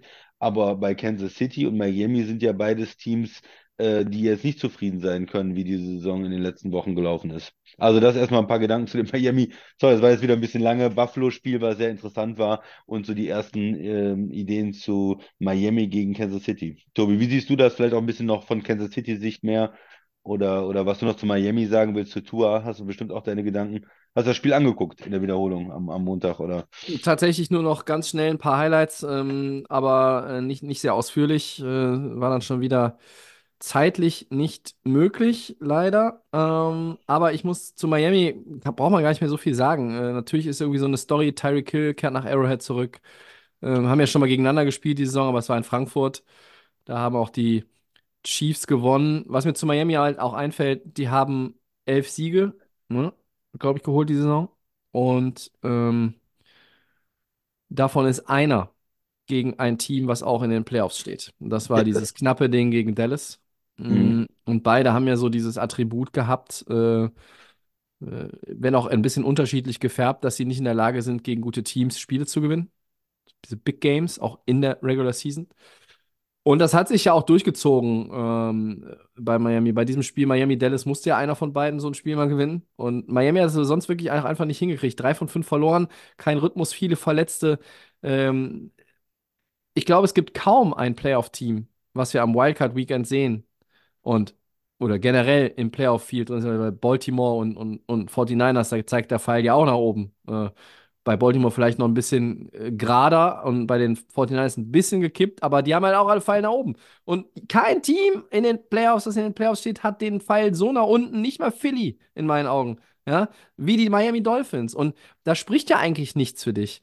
Trotzdem glaube ich, dass sie halt auch irgendwie eine Chance haben, weil Kansas City, äh, weiß ich nicht, die, die daddeln so vor sich hin die ganze Saison. Das ist wirklich teilweise ganz schwere Kost. Und dass man das von einer Offense von Andy Reid mit Patrick Mahomes als Quarterback mal sagt, hätte ich nie für möglich gehalten. Aber es fällt mir wirklich schwer, teilweise diese Offense anzugucken. Ähm, und ich habe auch Mitleid mit Mahomes teilweise. Sie haben die meisten Drops. Ähm, es gibt viele Fragezeichen einfach in der Offense. Auch die Line, er ist oft dazu gezwungen, das Play irgendwie zu verlängern mit seinen, mit seinen Beinen und dass er irgendwie dann gucken muss und äh, wirft wieder aus der Bewegung raus. Dass er mal Zeit hat und dann auch mal der offene Receiver richtig zugreift und nicht wieder schon den, den Blick Richtung Open Field oder was auch immer richtet. Äh, das sind also Dinge, ähm, das ist wirklich, also statistisch Mahomes schlechteste Saison. Ähm, sehe ich aber auch nur zu einem kleinen Prozentsatz bei ihm das Problem. Ähm, und der Defense ist für Kansas City der Schlüssel. Ja? Äh, die Defense ist gut, die hat Kansas City dieses Jahr auch getragen ähm, über weite Strecken. Und wenn du es jetzt schaffst, Druck auf Tua zu machen, äh, von dem du halt auch zu, zu Recht sagst, na, er hat dann in diesen Situationen einfach auch Probleme, er struggelt dann ähm, alleine aus dem Sumpf äh, das Team hochziehen, wenn es dann irgendwo äh, bei den anderen auch hakt. Das ist irgendwie, da, soweit ist er noch nicht. Ähm, ich war eigentlich sicher, dass er soweit ist. Ähm, und ich war auch mir sicher, dass er in dieser Saison diesen nächsten, diesen Step macht, rein in die absolute Elite. Ähm, aber dann lief es halt auch irgendwann nicht mehr gut. Und die Verletzungen tun extrem weh. Und ich glaube, wenn man sich überlegt, man verliert die besten Edge-Rusher, die man hat. Mostert ist angeschlagen. Zwischendurch hat Tyreek Hill nun mal auch diese, war es Knöchelverletzung oder war es Knie? Ich glaube, es war ein Knöchel, ne? Ähm, und Mostert ist eine Touchdown-Maschine und ist dann auch angeschlagen. Das ist für kein Team, für keins, das in den Playoffs ist, ist das zu kompensieren. Da, da kommst du nicht drüber. Jedes Team würde damit Probleme haben, würde, würde irgendwo in, in, ein, in ein, eine Phase rutschen, wo es nicht mehr läuft. Der Vorteil von Miami ist, dass sie schon so viele Siege hatten. Ja, wenn das alles früher passiert wäre, ja, also wenn wir jetzt noch zwei Wochen weiterspielen würden, dann würde ich sagen, fallen die ja noch komplett raus aus den Playoffs. Und das, das ist, Ja. das ist schon, das ist schon krass. Trotzdem sehe ich dieses Spiel nicht klar bei Kansas City, weil die einfach auch die Identität der Chiefs in der Saison 2023 ist, ist eine, die, die, die mir und ich glaube vielen anderen Football-Fans schon relativ fremd ist. Auch da gibt es Gründe.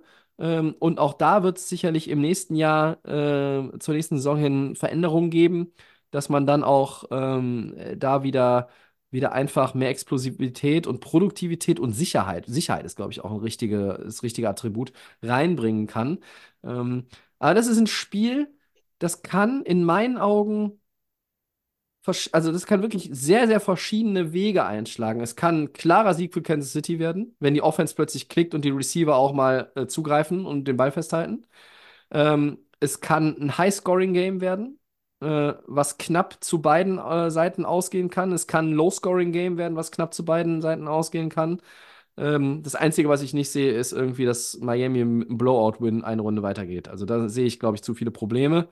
Ähm, und so schlecht die O-Line auch teilweise war bei Kansas City, optisch, vielleicht gar nicht mal statistisch, aber optisch, ähm, wer macht den Druck? Ne? Also wer übt den Druck aus? Sie haben jetzt irgendwie verschiedene Pass-Rusher irgendwie im Practice Squad noch irgendwie heute reingezogen. Äh, auch erfahrene Leute. Ich habe den Namen Bruce Irvin gelesen und äh, weiß nicht wen noch. Also da muss man mal schauen.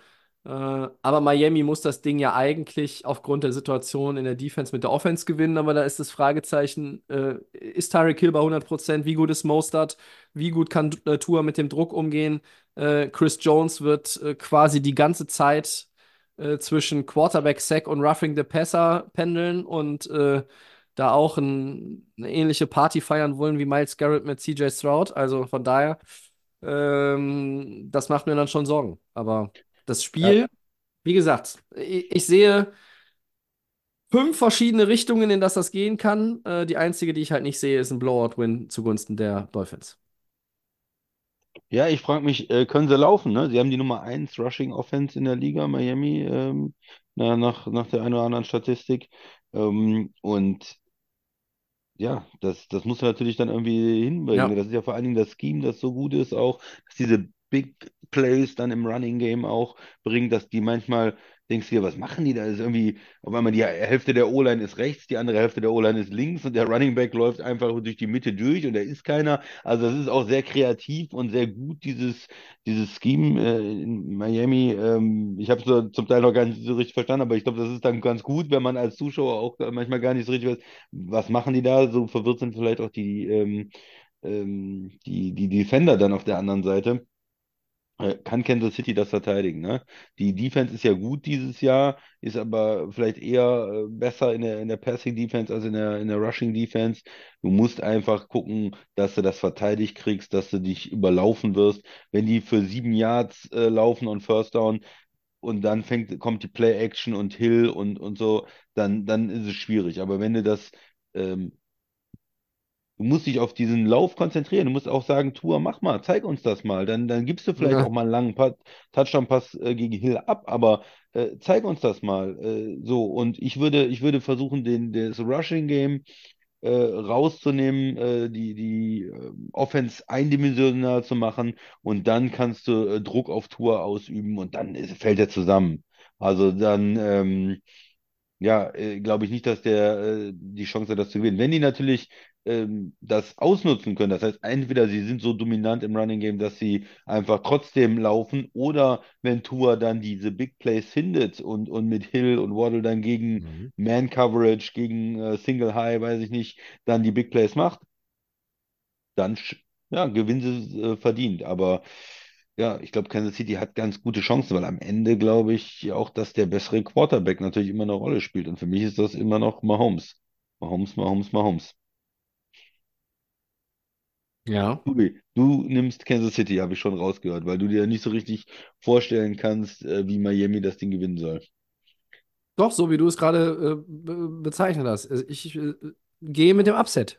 Du gehst mit dem Upset. Du sagst, Ja, Miami Kansas gewinnt. City, also ich mag die Chiefs bei aller Liebe, wirklich, also ernsthaft, ich mag die Kansas City Chiefs, ich mag Andy Reid, ich mag Patrick Mahomes, ich sehe den gerne zu. Dieses Jahr sehe ich den nicht gerne zu. Dieses Team ist nicht prädestiniert für einen tiefen Playoff-Run und Miami, ähm, äh, ne, es wird ungefähr so sein, wer auch immer das ist, der die Kamera sich nimmt ähm, vom übertragenen Sender und sagt, äh, äh, We shook the world. Ja, also irgendwie so ein Satz wird kommen. Und Miami wird einen Spieler haben, mindestens einen, der diesen Satz am Samstagabend, äh, amerikanischer Zeit und frühen Sonntagmorgen deutscher Zeit sagen wird. Ich sag, Miami gewinnt dieses Ding. Zwei, drei fette Plays von Tyreek Hill und dann Mostert, Mostert, Mostert. Nee, ich nehme ich nehm Kansas City. War mir klar. Äh, Deswegen, Ja, deswegen nehme ich auch Miami. Habe ja gesagt, nach zehn Minuten ist das schon wieder alles hinfällig hier mit den logischen Picks. Ich will, ich will den Christian, ich will den, will den Christian Mahomes verunsichern. Der, der, wird, dem wird noch was einfallen. Der wird noch zu. Ja, dem fällt eine ganze Menge ein, aber- so. Irgendeiner von den Ja. Nasen wird doch mal einen Ball fangen Ja, ja, können. ich wollte gerade sagen, dem fällt eine ganze Menge ein, ne? Und den Receivern fällt der Ball runter Ah. Ja, ja. Genau, der, der Ja. Freund von, von Swift, der wird auch noch mal vielleicht den einen oder anderen äh, Football fangen. Der, der Freund von Swift, ja, der seit Wochen einfach äh, konsequent gedoppelt wird und auch nicht mehr so produktiv ist. Ja. Ja, vielleicht auch gar nicht Ja. mehr gedoppelt werden muss äh, oder so. Er ist ja schon ein bisschen älter, ne? Ja, weiß man nicht. Also ich habe nochmal nachge... Also Miami ist nach äh, Rushing Yards per Game, waren sie, glaube ich, Nummer 6 der Liga. Die die Statistik nicht gesehen habe, ist dann die Effizienz pro Lauf, wo sie dann, glaube ich, Nummer 1 waren. Mhm. Baltimore natürlich auch sehr gut, Chicago, San Francisco, aber die äh, Detroit äh, von den Mhm. Playoff-Teams, alles ähm, äh, gute, gute Rush-Offenses dann auch, aber Miami äh, sicherlich da oben mit dabei. Also stoppen, den, den Lauf stoppen, äh, die Receiver sind angeschlagen, die, die sollen erstmal zeigen, dass sie da ähm, was äh, hinbekommen und dann ein ekeliges Spiel gewinnen. Das macht ja, das, das hat Kansas City ein paar Mal auch gescha äh, geschafft. Das haben sie, das ist wohl wahr.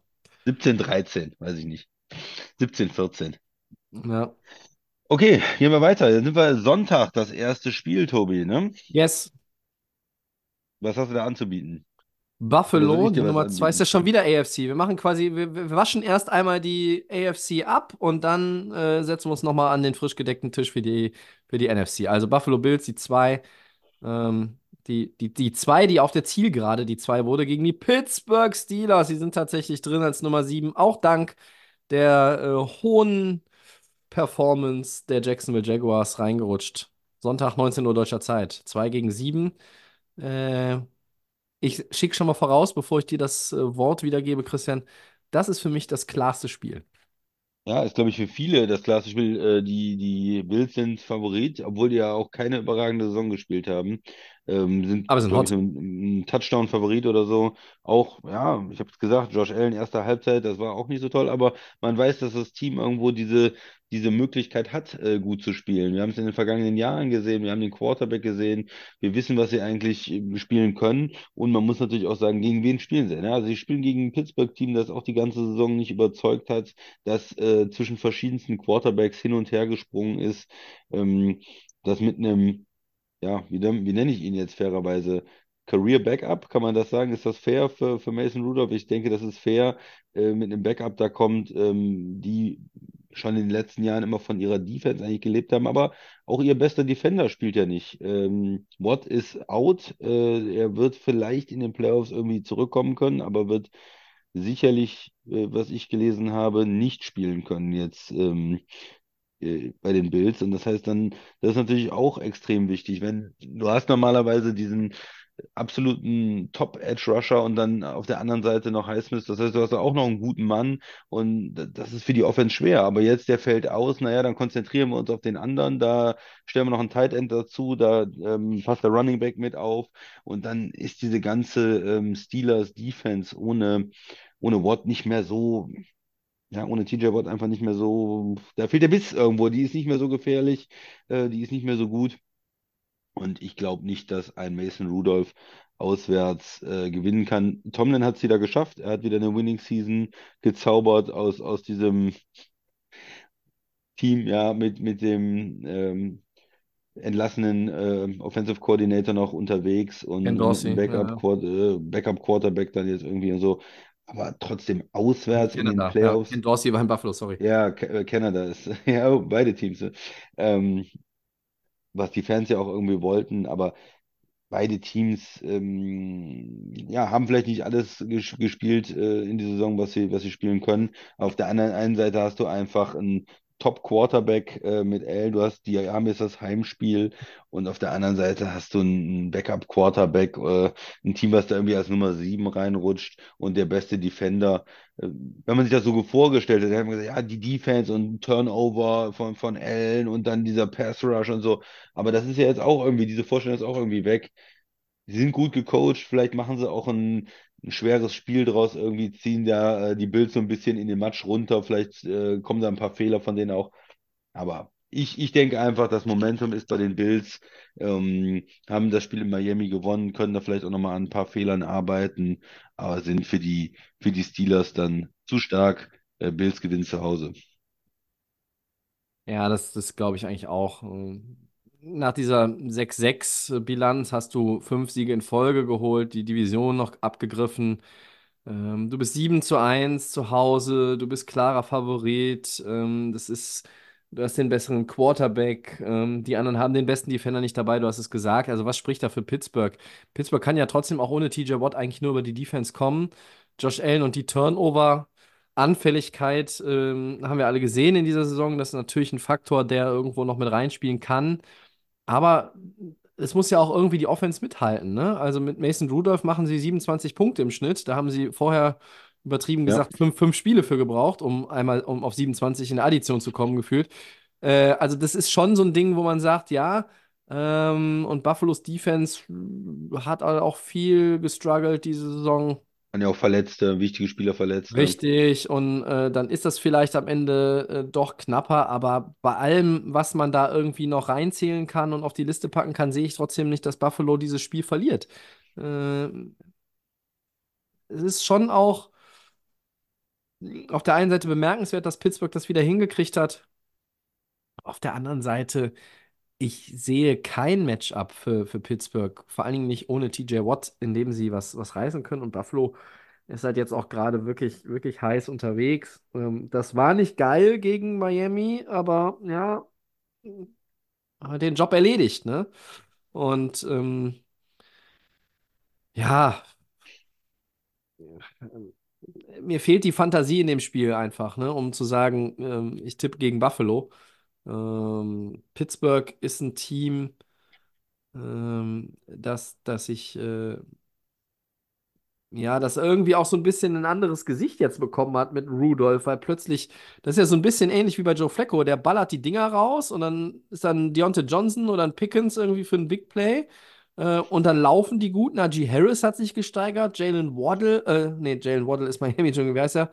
Ähm, äh, Warren heißt er, äh, Warren, Ja, der Running Back meinst du jetzt. ähm, ja. genau. Das ist ein Duo, äh, wo es jetzt eigentlich auch äh, momentan ähm, nicht so leicht ist für die Defenses, sich darauf einzustellen. Sehr unterschiedliche Typen von Running Backs, äh, wie das halt meistens ja dann ist bei diesen One-Two-Punches und dann kannst du damit auch ein bisschen was machen. Aber trotzdem, äh, gegen Buffalo zu tippen, äh, sehe ich hier nicht. Man stelle sich aber mal vor, Pittsburgh gewinnt dieses Spiel tatsächlich irgendwie. Und dann fahren die nach Baltimore. So. Und das ist ein Divisionsmatchup. Ja. Ja. Und dann wird, wird TJ Watt, und selbst wenn er nur irgendwie, keine Ahnung, 50% ist, auf jeden Fall, glaube ich, spielen. Ähm, das wird dann schon irgendwie, irgendwie ge- bewerkstelligt und dann, ja.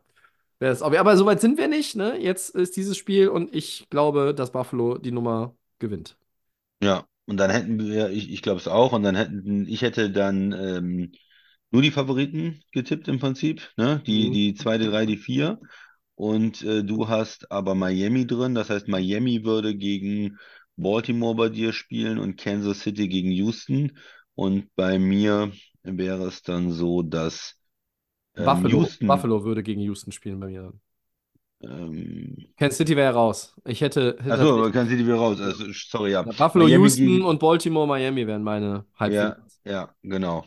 Und ähm, bei mir wäre es dann dementsprechend, dass also Baltimore dann gegen die vier spielen würde, gegen Houston und wir dann äh, Kansas City gegen Buffalo hätten, In Buffalo. Nachdem man Kansas City gegen Miami dann schon gesehen hat. Das wäre doch ganz interessant. Ja, jetzt müssen wir mal über die NFC auch sprechen. Das, äh, wann kommt die denn äh, endlich mal, Tobi? Passiert da auch noch mal was? Da passiert auch was, habe ich mir sagen lassen. Äh, Sonntag 22.30 Uhr ähm, hat noch Potenzial, es bei äh, vollem Bewusstsein bis zum Ende irgendwie zu sehen. Das ist Dallas Cowboys. How about them Cowboys? Nummer zwei. Äh, und ich glaube, seit Mose das Meer geteilt, Moses das Meer geteilt hat, äh, zu Hause umgeschlagen, gegen die, die Käse-Fraktion aus Wisconsin, Ja. deine Green Bay Packers, die sieben, die, wir haben es schon vorhin ja gesagt, die haben Chicago geschlagen, haben Seattle die Tür damit auch vor der Nase zugeschlagen, äh, Den die sich Saints die auch, Tür zugeschlagen, die die noch sich auch einen abgekrampft haben. hatten, übrigens in äh, Arizona natürlich. Und äh, die Saints, die die Falcons abgefrühstückt haben. Ja, aber äh, Green Bay hatte dieses Szenario Win and In. Sie haben es gemacht. Wir haben schon gesagt, es war ein bisschen holprig. Ähm, ich weiß nicht, wie viel du noch darauf eingehen willst. Was sind deine Gedanken zu diesem Spiel? Ähm, das riecht ja, für, für meine Begriffe ist dieses 2-7-Spiel nicht ganz so klar wie Pittsburgh äh, in Buffalo, aber auch hier ist ja eigentlich die Favoritenrolle klar verteilt. Absolut, nee, aber ich glaube, ich habe ja am Anfang schon was dazu gesagt, ich glaube, das reicht. Ähm, ja, äh, Dallas auch Favorit da, irgendwie auch sieben, sieben Punkte, glaube ich, auch ein Touchdown mindestens äh, Favorit dann zu Hause, weil ja, sie äh, haben eine sehr, sehr gute Saison gespielt, sie haben eine Top-Offense dann auch mit äh, Prescott, der sehr, sehr gut spielt, äh, CeeDee Lamb, der als absoluter Top-Receiver auch in der Liga rumläuft und mm, ja, auch in der Defense natürlich die Playmaker, ne? Äh, Pass-Rusher und ähm, Corner, die sehr viele Interceptions holen und und es ist nicht mal Steven äh, Gilmore da. Also es ist Stefan Gilmore ist der gute Mann. Ähm, es ist also, Dallas hat, hat eine Menge Talent, hatten die ja auch schon immer über die letzten Jahre eigentlich. Und haben es jetzt mal geschafft, das auch in der, über die gesamte Saison eigentlich auf die Straße zu bringen. Äh, waren erst hinten und man hat die ganze Zeit gedacht, die werden vielleicht das äh, Top äh, dann dieser Zusammenbruch der Eagles, über die sprechen wir gleich ja noch kurz. Und dann hat es für die Cowboys gereicht, da bis auf die zwei vorzurücken. Ähm, trotzdem ist das Spiel interessant. Äh, warum ist es interessant? Weil, ähm, ja, McCarthy, der früher in Green Bay Coach war, da irgendwann ähm, gehen musste ja auch, weil er dann nicht mehr den Playoff-Erfolg auch hatte und einige Spiele auch das Gefühl hatte, man hat es irgendwie vercoacht und auch in der, in der, vielleicht in der Offense nicht mehr so die neuesten Konzepte hatte und sein Nachfolger dann auch direkt sehr erfolgreich war mit Aaron Rodgers und jetzt auch mit, mit Jordan Love erfolgreich ist. Das heißt, da spielt der, der alte Coach gegen den neuen Coach, äh, da spielt jemand, der immer mal in den Playoffs auch als Favorit verloren hat, wichtige Spiele verloren hat, obwohl er auch ein Super Bowl-Winning Coach ist. Also ich will das, ne, aber es ist natürlich irgendwie so ein Ja, bisschen richtig. ambivalent auch bei ihm. Ja. Und ähm, Prescott ist das ja auch so ein bisschen. Er ist geschätzt äh, als ähm, ja nicht hochgedrafteter Quarterback da so, so zu spielen und aber er hat noch nicht den ganz großen Erfolg in Dallas. Wo ist der Super Bowl? Ne, danach letzten Jahr. Das ist ja der Anspruch auch von Americas Team. Warum sind wir seit Jahren nicht im Super Bowl? Warum gewinnen wir nicht? Ne, Es sind immer wieder diese Niederlagen dann in den Playoffs auch, wenn es ernst wird gegen die guten Teams. Deswegen sagt man das ja auch. Ne, die, ja, äh, gegen Washington äh, zu gewinnen kann jeder, sage ich jetzt mal so übertrieben, ja. Sondern, ne, wo sind da die ähm, Playoff-Siege? Und ja, deshalb, also du hast ein Team, was der Favorit ist, was die bessere Saison gespielt hat, das bessere Team eigentlich hat, den erfahreneren Quarterback, den auch insgesamt noch besser spielenden Quarterback über die gesamte Saison gesehen. Und auf der anderen Seite hast du ein Team, die spielen natürlich befreit auf oder können das eigentlich. Äh, die hatten nicht so viel Erwartung, es ist ein Übergangsjahr gewesen, die haben viel Dead Cap Money. Wir haben uns darüber auch unterhalten, noch die ganzen ähm, äh, Dinge, die für Aaron Rodgers auch verbucht werden müssen. Irgendwie die 40 Millionen. Insgesamt haben sie 60, 70 Millionen Dead Cap.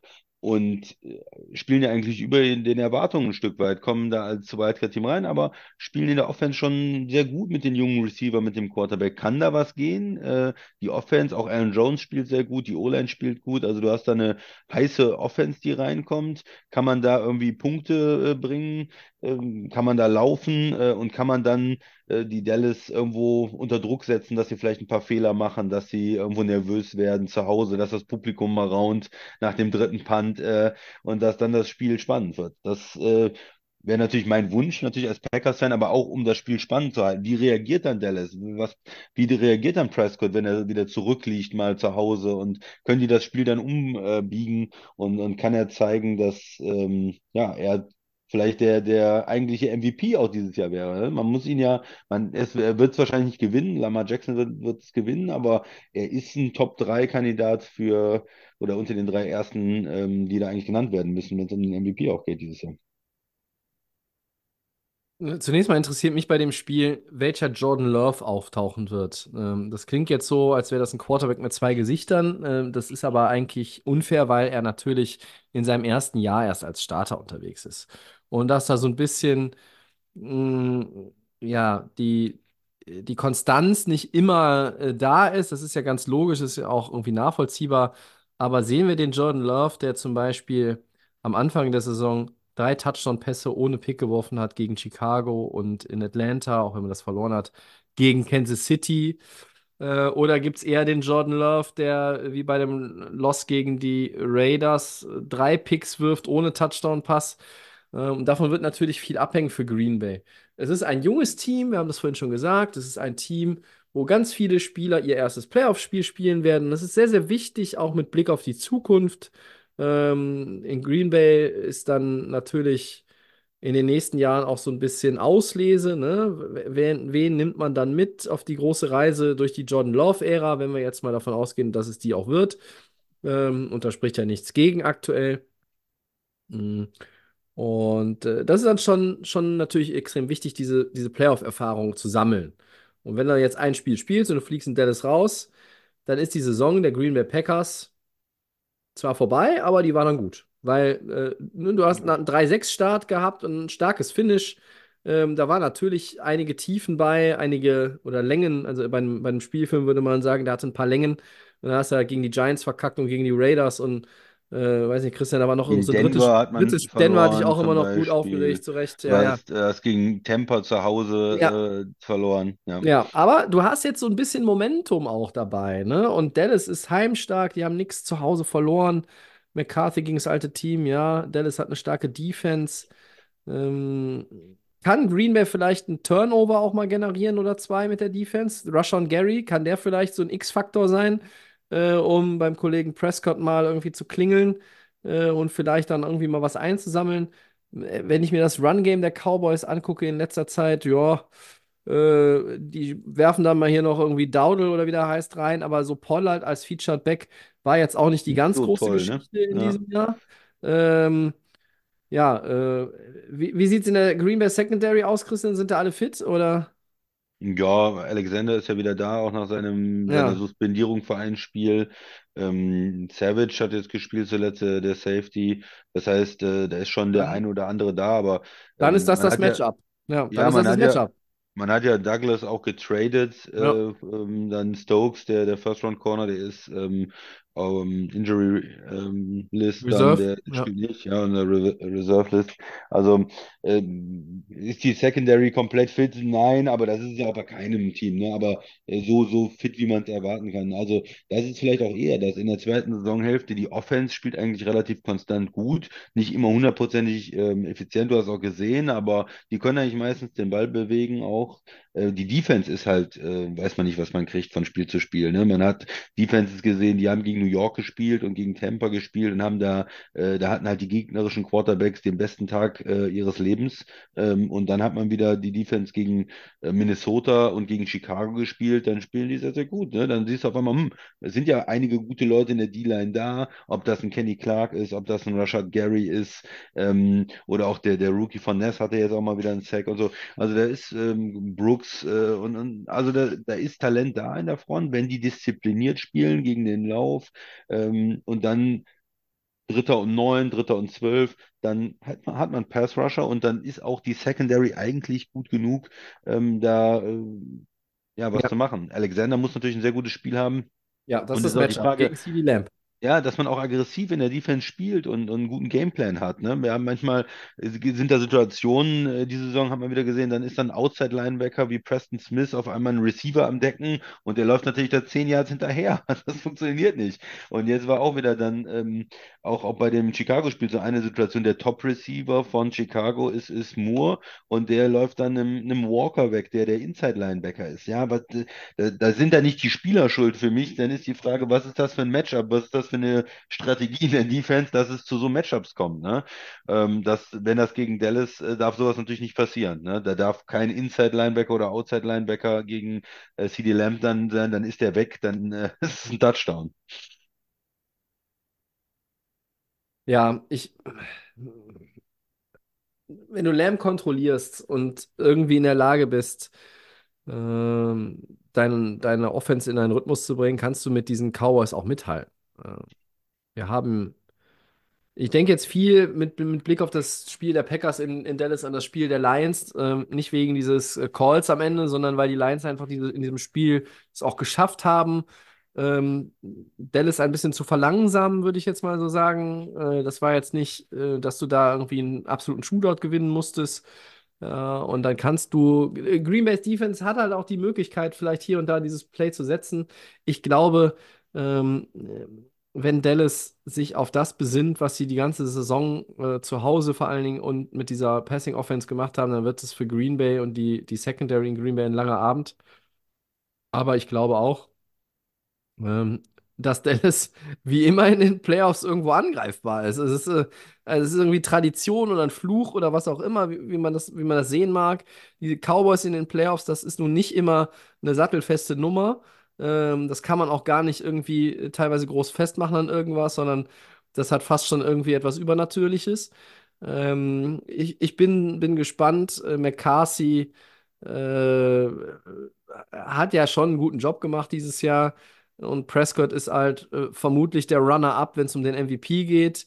Ähm, aber wenn du, wenn du die ein bisschen einbremsen kannst und du kontrollierst Lamb und Jordan Love macht ein fehlerloses Spiel, das sind natürlich viele What-Ifs, dann äh, könnte dieses Spiel doch durchaus eng sein. Und was tippst du? Ich muss vorlegen. Ja, das vierte, vierte Spiel musst du vorlegen, ne? Ja, ich bin mir ja sicher, dass du äh, sagst, äh, Green Bay alles schön und gut, aber du glaubst nicht dran. Deshalb äh, glaube ich an die Green Bay Packers. How about them Cowboys? Die gehen wieder raus, früh. Nicht in der zweiten Runde, die gehen in der ersten Runde raus. So, Green Bay. Gib mir Green Bay. Ja, würde ich natürlich feiern, Tobi, aber du hast mich da schon richtig eingeschätzt. Ich glaube, ähm, ja, Defense äh, ist, ist glaube ich, nicht gut genug dann insgesamt und auf der anderen Seite auch zu viele äh, leichte Fehler. Du hast im Chicago-Spiel gesehen, kannst du nicht machen in den Playoffs. Kicks verschießen, viel, leichte Field Goals, also ein Rookie-Kicker, der fünf extra Punkte schon verschossen hat. Ja. Ähm, das sind so Sachen, die, die Kommt mir irgendwie bekannt in vor. einem, in dem knappen Spiel. Ja, da, zu dem, zu dem, zu dem Special Teams kommen wir auch noch gleich, Tobi. Die sind nicht viel besser. Ähm, Nee, schlechter sogar. und äh, ich denke, es ist noch mehr Cowboys-Art. Ich traue den Cowboys auch nicht so richtig, aber ich glaube, es ist noch mehr Cowboys-Art, das erste Spiel zu gewinnen gegen Green Bay und dann noch die Erwartungen noch ein bisschen Noch höher zu schrauben setzen, um dann abzukacken. Dann jetzt richtig geil und dann nächste, nächstes Wochenende dann richtig schlecht zu spielen und rauszufliegen. Also das wäre ähm, ja Das stimmt. noch Ja. mehr Cowboys. Also ich Ja. sag mal, die gewinnen dieses Wochenende, äh, haben das, das bessere Team, ähm, haben auch den besseren, erfahreneren Quarterback im Moment. Ich nehme die Packers. Ich tippe jetzt nur noch wildes Zeug, glaube ich. Oder fast wildes Zeug. Es ist mir egal. Ich gehe. äh, Kann, ich muss mir ja hinterher dafür auch nicht irgendwie. Muss kein Referat halten und erklären, warum ich das so getippt habe. Also, Green Bay. So. So, danach geht's weiter mit deinen Rams. Die sind auch in den Playoffs, Tobi. Die sind die sechs. Yes. Ich bin heiß. Ja, spielen bei den Detroit Lions, die sind die drei. Äh, es ist in der Nacht von Sonntag auf Montag, 2 Uhr. Ganz schlecht, weil da ist der Host mit dem, äh, äh, ja, habe ich äh, äh, Kind-Duties auf jeden Fall äh, ganz, äh, in der, in der Nacht und auch dann am Tag. Äh, und dann muss ich auch noch, muss ich auch noch zur Arbeit am nächsten Tag, ist auch noch ein Pflichttermin, den ich nicht verschieben kann. Um Gottes Willen, das war die schlechteste Ansetzung. Ja, Montag 2 Uhr, aber mal gucken, wie ich das handle. Soll ich jetzt irgendwas zu dem Spiel als erster sagen oder willst du? Nein, das ist dein, deine Rams, da kannst du Ja. doch mal anfangen. Ich, ich fange trotzdem mit Detroit an, die den ersten Divisionstitel seit 93 haben, wo äh, Stadt-Franchise-Fans sicherlich brennen werden. Also wenn Ford Field nicht äh, komplett nuts geht von A bis Z in dem Spiel, dann weiß ich es auch nicht. Ähm, natürlich ähm, war es für Detroit jetzt nochmal ganz gut mit diesem Sieg gegen Minnesota. Ähm, das ist, ja, Minnesota hat ja nur noch sehr also krasse Außenseiterchancen, irgendwie mathematisch noch mit einer kleinen Prozentzahl überhaupt reinzukommen. Aber Detroit hat diesen Sieg auch, glaube ich, nach dieser Dallas-Niederlage und diesem Ärgernis gebraucht, einfach um damit jetzt auch äh, abschließen zu können mit dem Ding. Äh, Was natürlich witzig war, ist, dass sie diesen äh, Lineman-Skipper, dass sie das Play hatten, er ist eligible und es hat funktioniert, auch wenn es jetzt nicht für einen Touchdown war. Ah, ja. Ähm, habe ich äh, hart abgefeiert, äh, du auch. Ja. Und ähm, die Schlüssel für Detroit sehe ich natürlich erstmal darin, äh, dass sie die besseren Special Teams haben als die Rams, ähm, auch wenn sie da ja auch im- auf dem Kicker-Sektor ein bisschen gewechselt haben. Montgomery und Gibbs, das ist natürlich auch so ein Ding. One-Two-Punch auf Running Back, ähm, die sehr, sehr viel äh, in dieser Saison, Gibbs auch im, im, in der zweiten Saisonhälfte noch mehr als in der ersten Saisonhälfte, Rhythmus, ähm, äh, Speed, ähm, Explosivität und einfach diese, diese Gefährlichkeit entwickelt haben, die es für gegnerische Defenses schwer macht, ähm, auch machen muss, weil Goff hat seine Probleme mit Turnovern. Und das ist halt auch ein Schlüssel für Detroit oder du kannst den umdrehen auf äh, die Rams. Äh, wenn Goff das minimiert, Ballkontrolle hat. Und es ist ja immer klar, Jared Goff mit Zeit in der Pocket ist einer der besten zehn Quarterbacks in der Liga. Wenn er weniger Zeit hat, äh, ist er irgendwo auf ist er 20, also ist er äh, ein Top 15 Quarterback. Aber er spielt dieses Jahr ja eigentlich gut. Äh, vor allen Dingen in der ersten Saisonhälfte hat er ein paar Problemchen gehabt. Es waren dann aber auch immer Spiele, wo ein bisschen was äh, fehlte, personell angeschlagen war. Äh, Sam Laporta, der überragende Rookie-Tight End, sehr fraglich für das Spiel. Khalif Raymond, der Re ja. ja, Returner und äh, auch als, als Receiver hier und da äh, eingesetzt wird, ist auch äh, fraglich für das Spiel. Ähm, ich glaube, dass tatsächlich äh, eher Raymond spielt als Laporta, ähm, nach dem, was ich jetzt so rausgelesen habe, aber kann auch nochmal ganz anders sein. Also Detroit ist eine coole Geschichte. Ich freue mich sehr für die. Ich freue mich sehr für Jared Goff, ähm, auch wenn es quasi der Ex-Quarterback äh, meines Teams ist.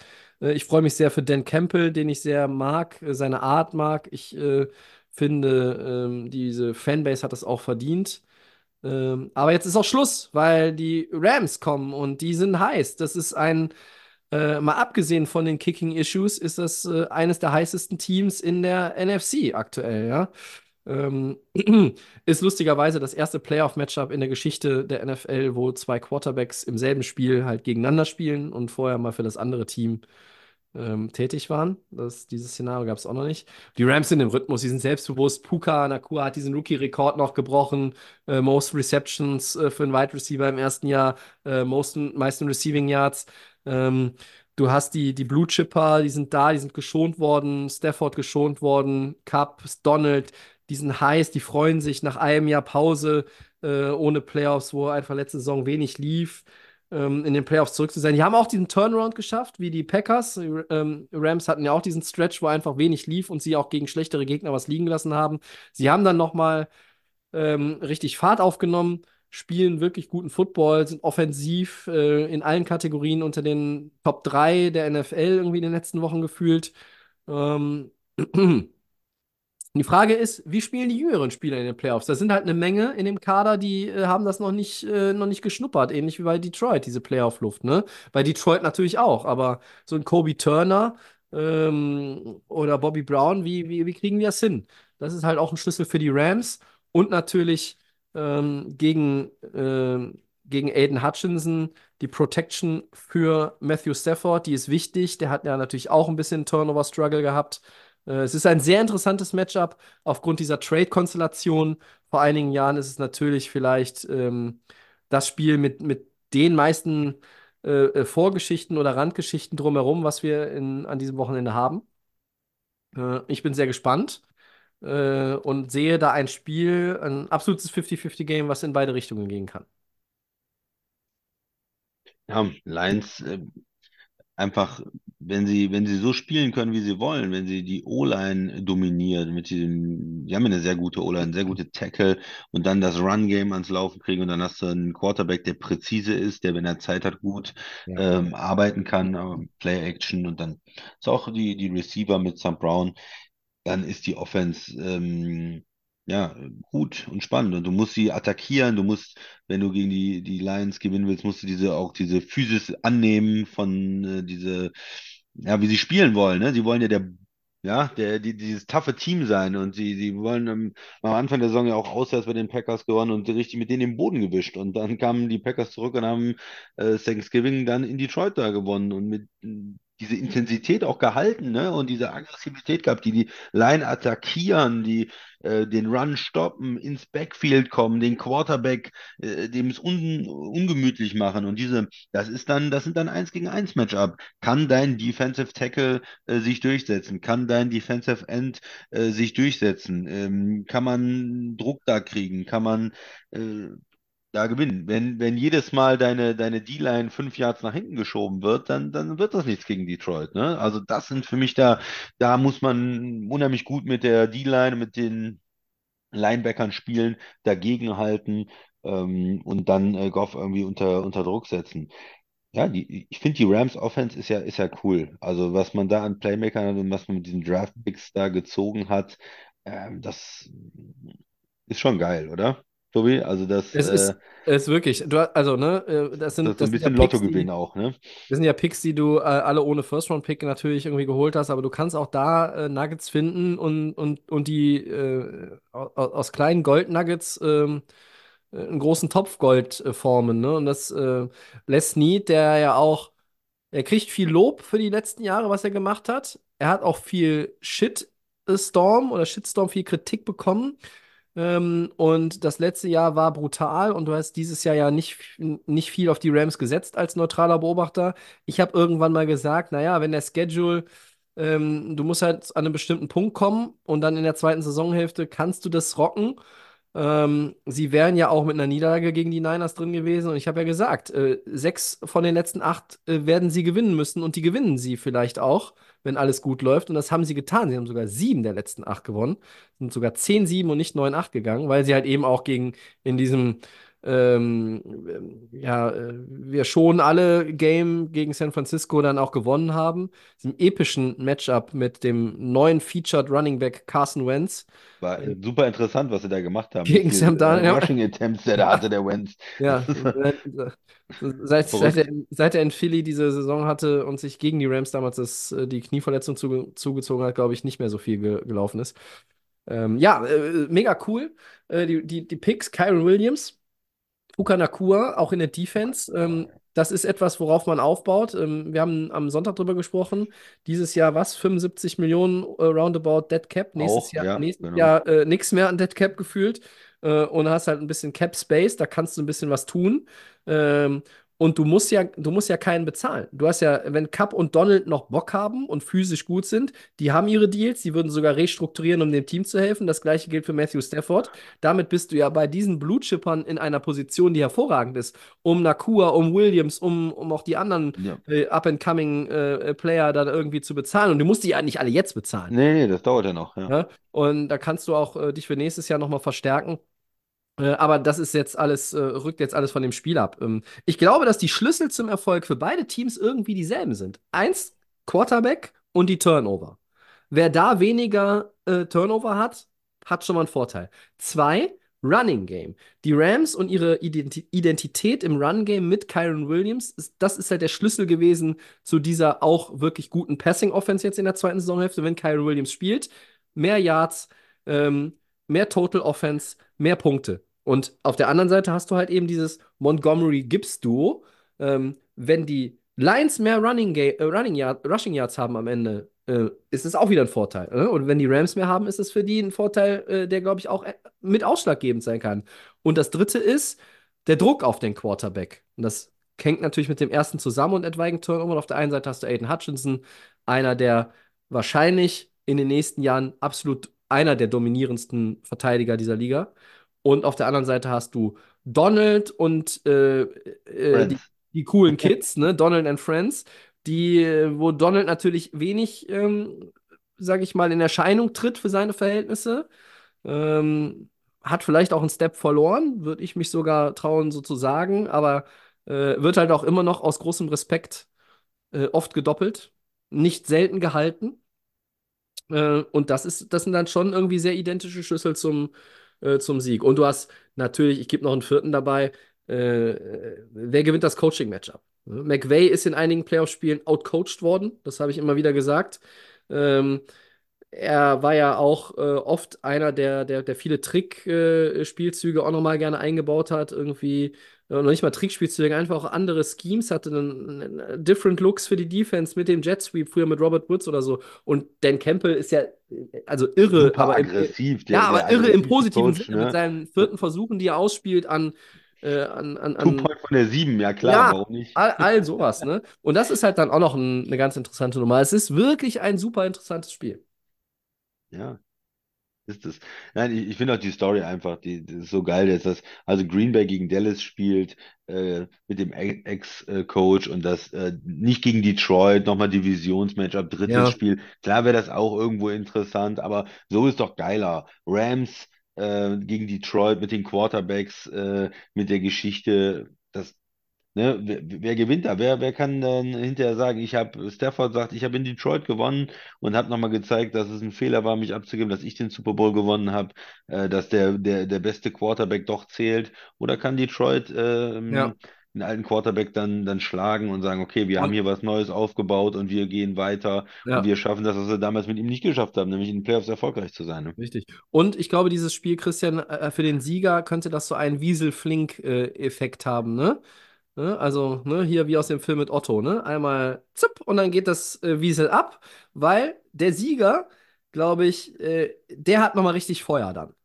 Ja, äh, egal, ähm, wo man dann hinfahren muss oder, oder wer dann kommt, das, äh, der Sieger, los, dem, dem ne? traue ich einen Run ist auf zu. was zu. Ja, dem traue ich einen Ja, Run zu. ja. Ich habe ja schon zu dir am äh, Sonntag scherzhaft gesagt, äh, unsere beiden Teams sehen sich im NFC Title Game wieder. Ähm, Ja, sind wir noch ein du, bisschen du, von entfernt, Ja, aber du weißt schon, dass wir dann gegen, selbst wenn wir Dallas schlagen, müssen wir gegen die 49ers spielen. Und die, gegen die ja, sehen wir nie gut aus, sondern den ja, kriegen wir ordentlich um den Sack. ja. Und äh, jetzt sind die Nummer 1 Seed und ähm, ich weiß nicht, wie viele Punkte Jordan Love, da müssten wir, also ich glaube, wir müssen 50 machen dann, um eine Chance zu haben in dem Spiel. Ich weiß nicht, wie viele Punkte der gegen die, gegen die Green Bay Defense da einstreut. Also da weiß ich gar nicht, ob ich das Spiel sehen will, ehrlich gesagt. Da habe ich ein bisschen Angst vor.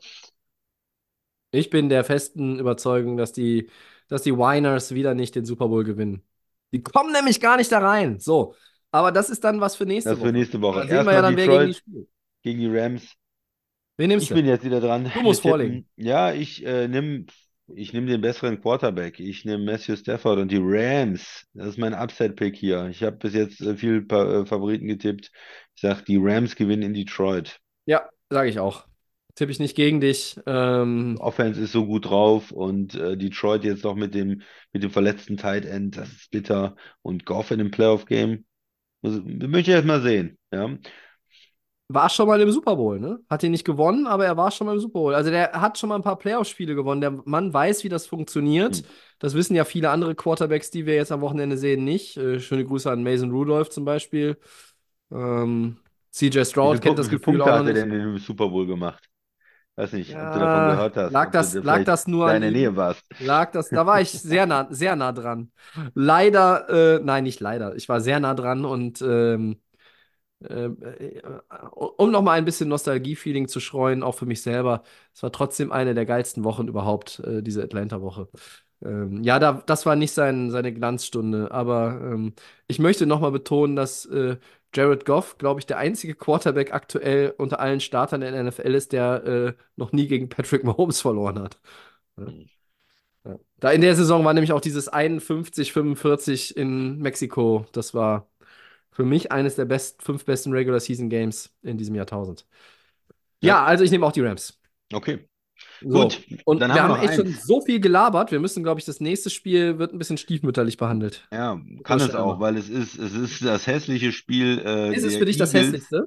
Ja, ist irgendwie schon relativ hässlich. Ich meine, man kann natürlich drüber streiten, ob man sagt Steelers äh, gegen Bills, weil es, äh, weil die, die Bills da so Favorit sind und so. Da, das, ist, da macht Josh Allen das Spiel, glaube ich, sexier, oder? ja, es ist hier schon halt, weil es auch zwei Teams sind, die, die keinen so richtig überzeugt haben diese Saison, Ja. ehrlich gesagt. Der, der, Voll, der ist, Vollständigkeit halber, ne? Einmal Tampa Bay 4 gegen Philly 5 in der Nacht von Montag auf Dienstag 2.15 Uhr. So, bitte. ja, also Tampa äh, gewinnt die South, äh, herzlichen Glückwunsch. Keiner wollte die Division gewinnen.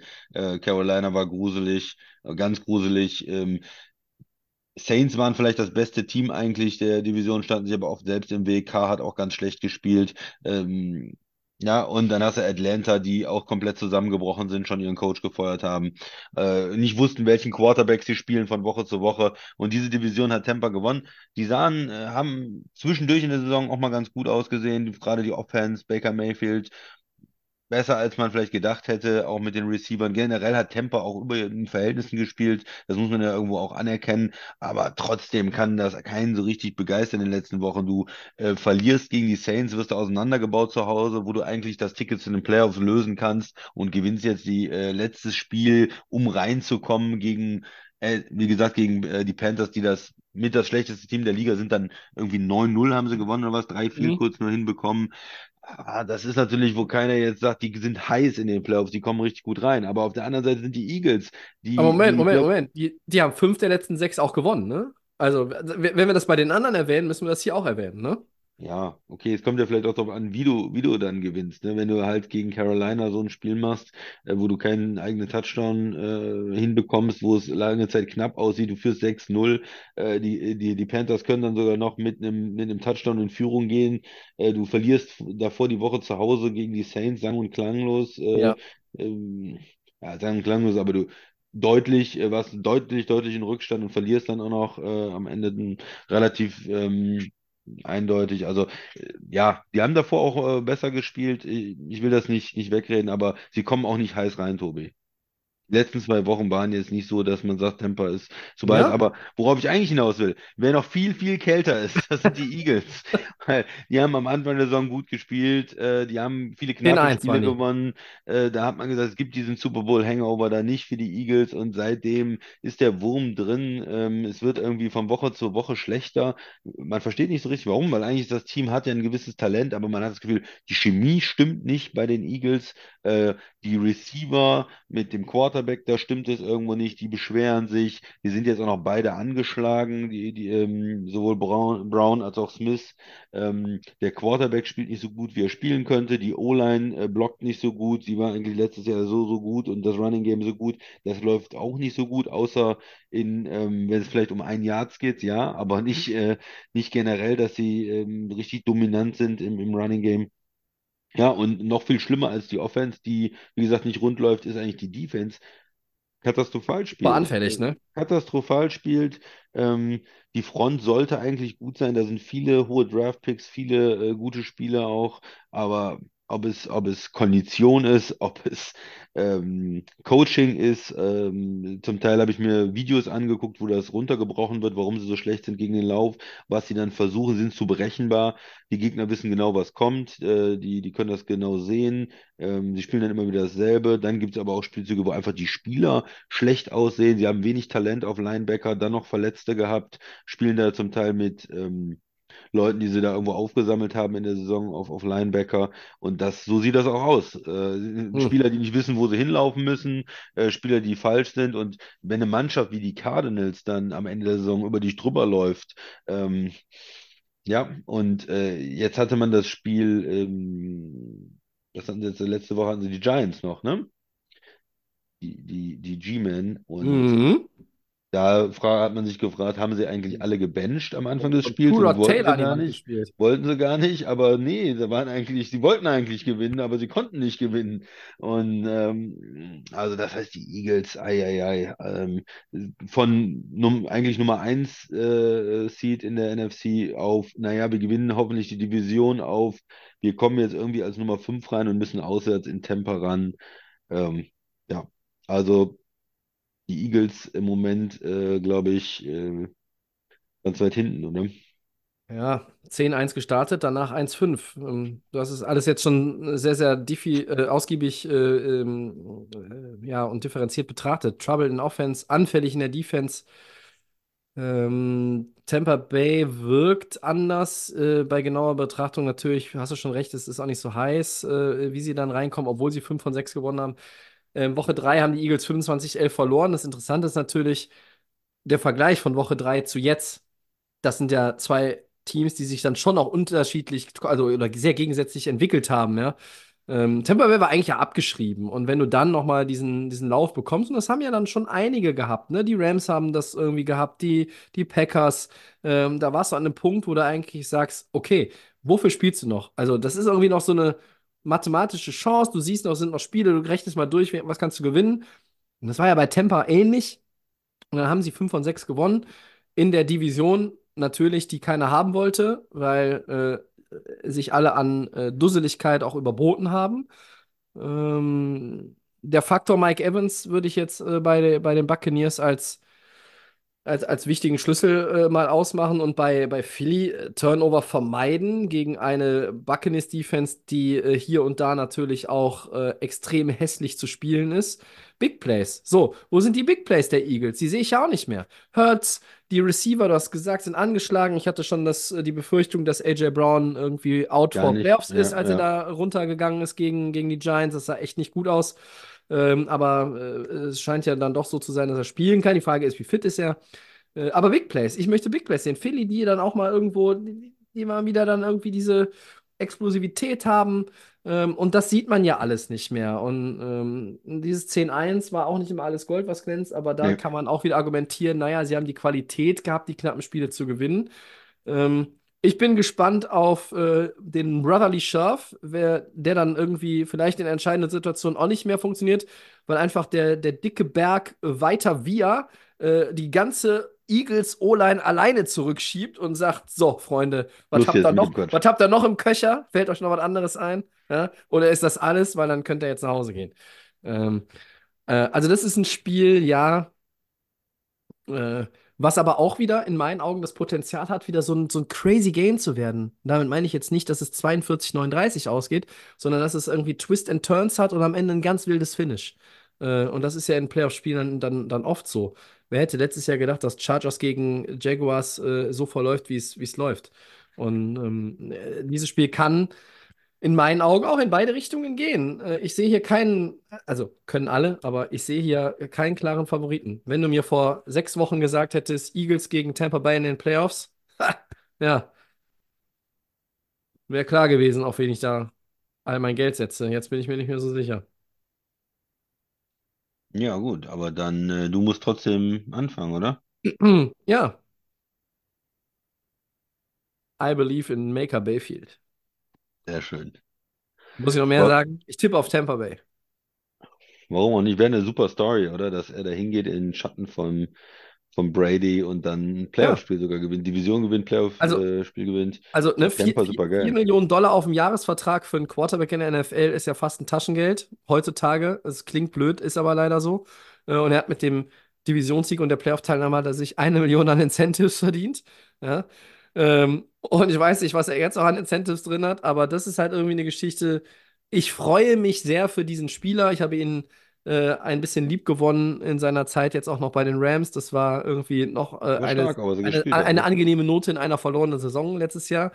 Ähm, und ich weiß nicht, irgendwie auch für die, für die Franchise. Also ich sehe den Evans und der hat Bock und der hat irgendwie da auch einen, einen, einen guten Report mit, mit Baker Mayfield. Er hat vorher mit Brady gespielt.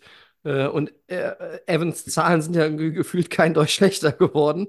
Ähm, ist halt irgendwie geil. Und bei Eagles, also ich habe ja vorhin schon, ich habe ja vorhin schon die, die Chiefs ausgezählt, ähm, aber wenn es mir um die eigentlichen Favoriten vom Mid Midway Point der Saison oder vom Start der Saison geht, ähm, dann sehe ich halt Philly eigentlich sogar noch schlechter aufgestellt. Aktuell so auch von der ganzen State of the Team im Gegensatz zu den Chiefs. Deshalb tippe ich auf Tampa. Ja, man hat, wie gesagt, das Gefühl, dass da auch die Chemie in der Mannschaft insgesamt nicht, nicht stimmt oder so. Braucht man mal ein Player-Only-Meeting oder sowas bei Ja. den Eagles? Ähm, ja, Du, du hast wahrscheinlich recht. Ich sehe vielleicht auch Tampa zu negativ in der, in der Saison. Jetzt mit dem, man kann natürlich sagen, sie sind nur 1-1 zuletzt und haben gegen die Panthers nur knapp gewonnen. Man kann auch sagen, sie sind dann 5-1, äh, wenn man weiter zurückguckt, ähm, und, und sind eigentlich ein heißes Team. Mir kamen sie jetzt in, äh, diese Woche halt gegen die Panthers nicht unbedingt so besonders heiß vor. Absolut nicht, die Woche Ähm, davor halt auch nicht. Hast du schon völlig richtig äh, eingeordnet, keine Frage. Ich gehe mal mit den Eagles. Ja. Ähm, das ist aber, ich, kann ich das begründen? Nein. So wie, nein, ich kann es. Also ich finde eigentlich auch Tampa fände ich auch gut, äh, wenn die das Heimspiel begründen? gewinnen. Ähm, aber ich, ich, ich gehe ja hier, hier einfach mal mit den Eagles und sage, irgendwas, irgendwie kriegen sie das hin, ähm, weil wenn, wenn sie gegen Tampa jetzt sang- und klanglos rausfliegen, dann ist das schon eine Frage, äh, wo, glaube ich, ähm, ja, man mal drüber nachdenkt. Head Coach, äh, Das ist ein Problem. Quarterback. also nicht, dass der Headcoach fällig ist, aber insgesamt die Ja. Coaches, das hat ja Sirianni selber gesagt, wir coachen teilweise auch, wir machen Fehler im Coaching, ja. aber das haben sie, seit er das gesagt hat, ja auch nicht abgestellt. Nein, man hat dann Matt Patricia noch mehr äh, Oh. Verantwortung gegeben, was irgendwo, das kann ja nicht die Lösung sein, das ist, wird das Problem noch größer, ne? Aber ähm, ja, man, man muss dann, man muss dann Ich hab den, schauen. hab den Bleistift schon äh, hinter die Ohren geschoben, gerade extra für dich, wo du ihn Ja. erwähnt hast. Wunderbar. Den Bleistift, Mann. Ja, der Ja. hat uns immer gut gefallen. Und äh, beste Rolle war ja dann bei den Patriots als Offensive Coordinator einfach mal auch, wo er Mac, Mac, Mac Jones zugrunde gerichtet hat. Ja, letztes Jahr, ja. Zugrunde gerichtet, Ja, natürlich der, auch. von hat er sich nicht mehr erholt. Hast du dieses Jahr gesehen? Ja, also le letzte Ausfahrt CFL oder was? Ja, Oder ist- GFL vielleicht es sogar. ist so fertig, der Mann, der, der, der ist sogar noch, ist noch schlechter als der Zappi da.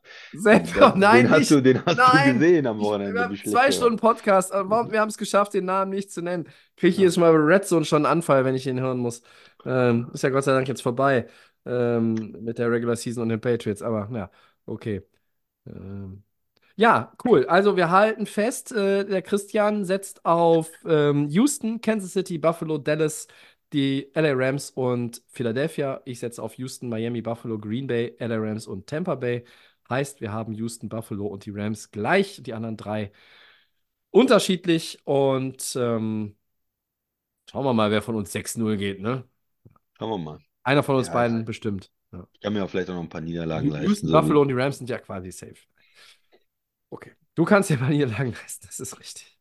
So, Four Downs. Machen wir noch schnell. Mein Gott, Ja. Podcast wie immer, wenn die Playoffs anstehen. Ah, viel zu erzählen. Die Atlanta Falcons haben, und wir haben schon erwähnt, ihren Head Coach Arthur Smith nach einer 7-10-Saison entlassen. Logische Konsequenz, Konsequenz, Entschuldigung, oder doch etwas überraschend.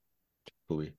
Ich, ich habe am Sonntag trotz der Niederlage gedacht, naja, ob sie den wirklich feuern, das wäre vielleicht überraschend, aber dann habe ich nochmal, äh, bis als es Montag passiert ist, habe ich dann überlegt, dachte so, nee, das ist logische Konsequenz.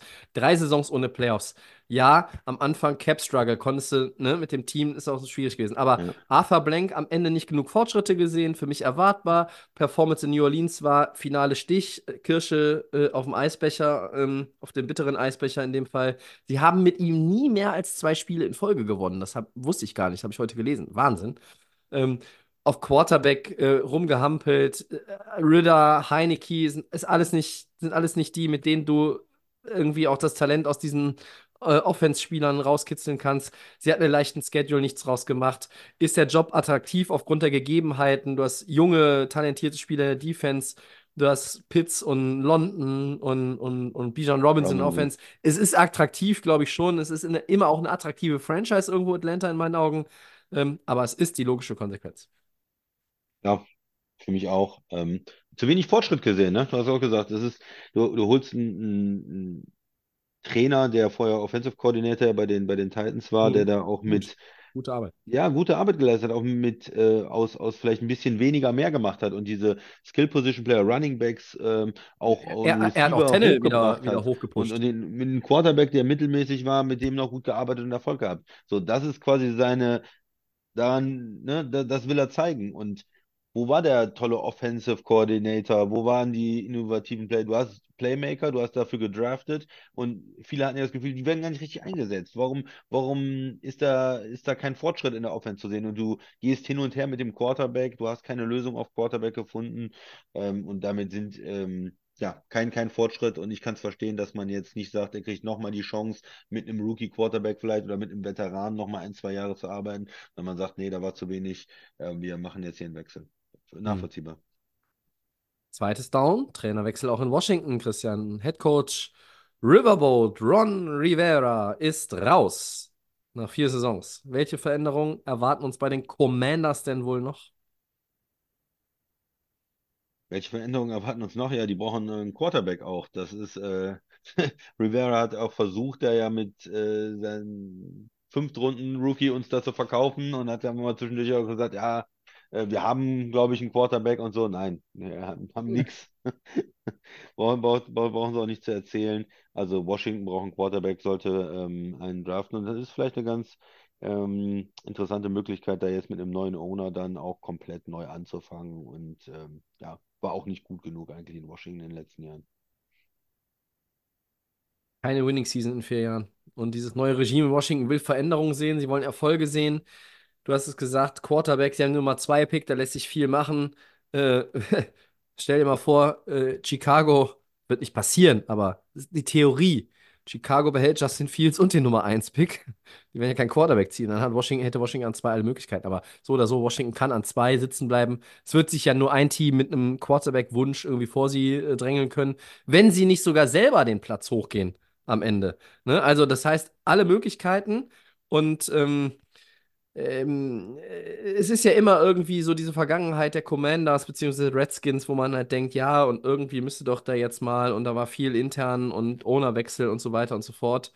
Ähm, aber momentan hat man nicht den Eindruck, dass es in die richtige Richtung geht. Ich bin gespannt, wie es jetzt, äh, wie es jetzt dann da weitergeht und wer da äh, übernimmt. Sam Howell aus meiner Sicht nicht die Long-Term-Answer. Ja. 26, 40 und 1 unter Rivera. Und es gab ja schon eine interessante Veränderung jetzt auch noch.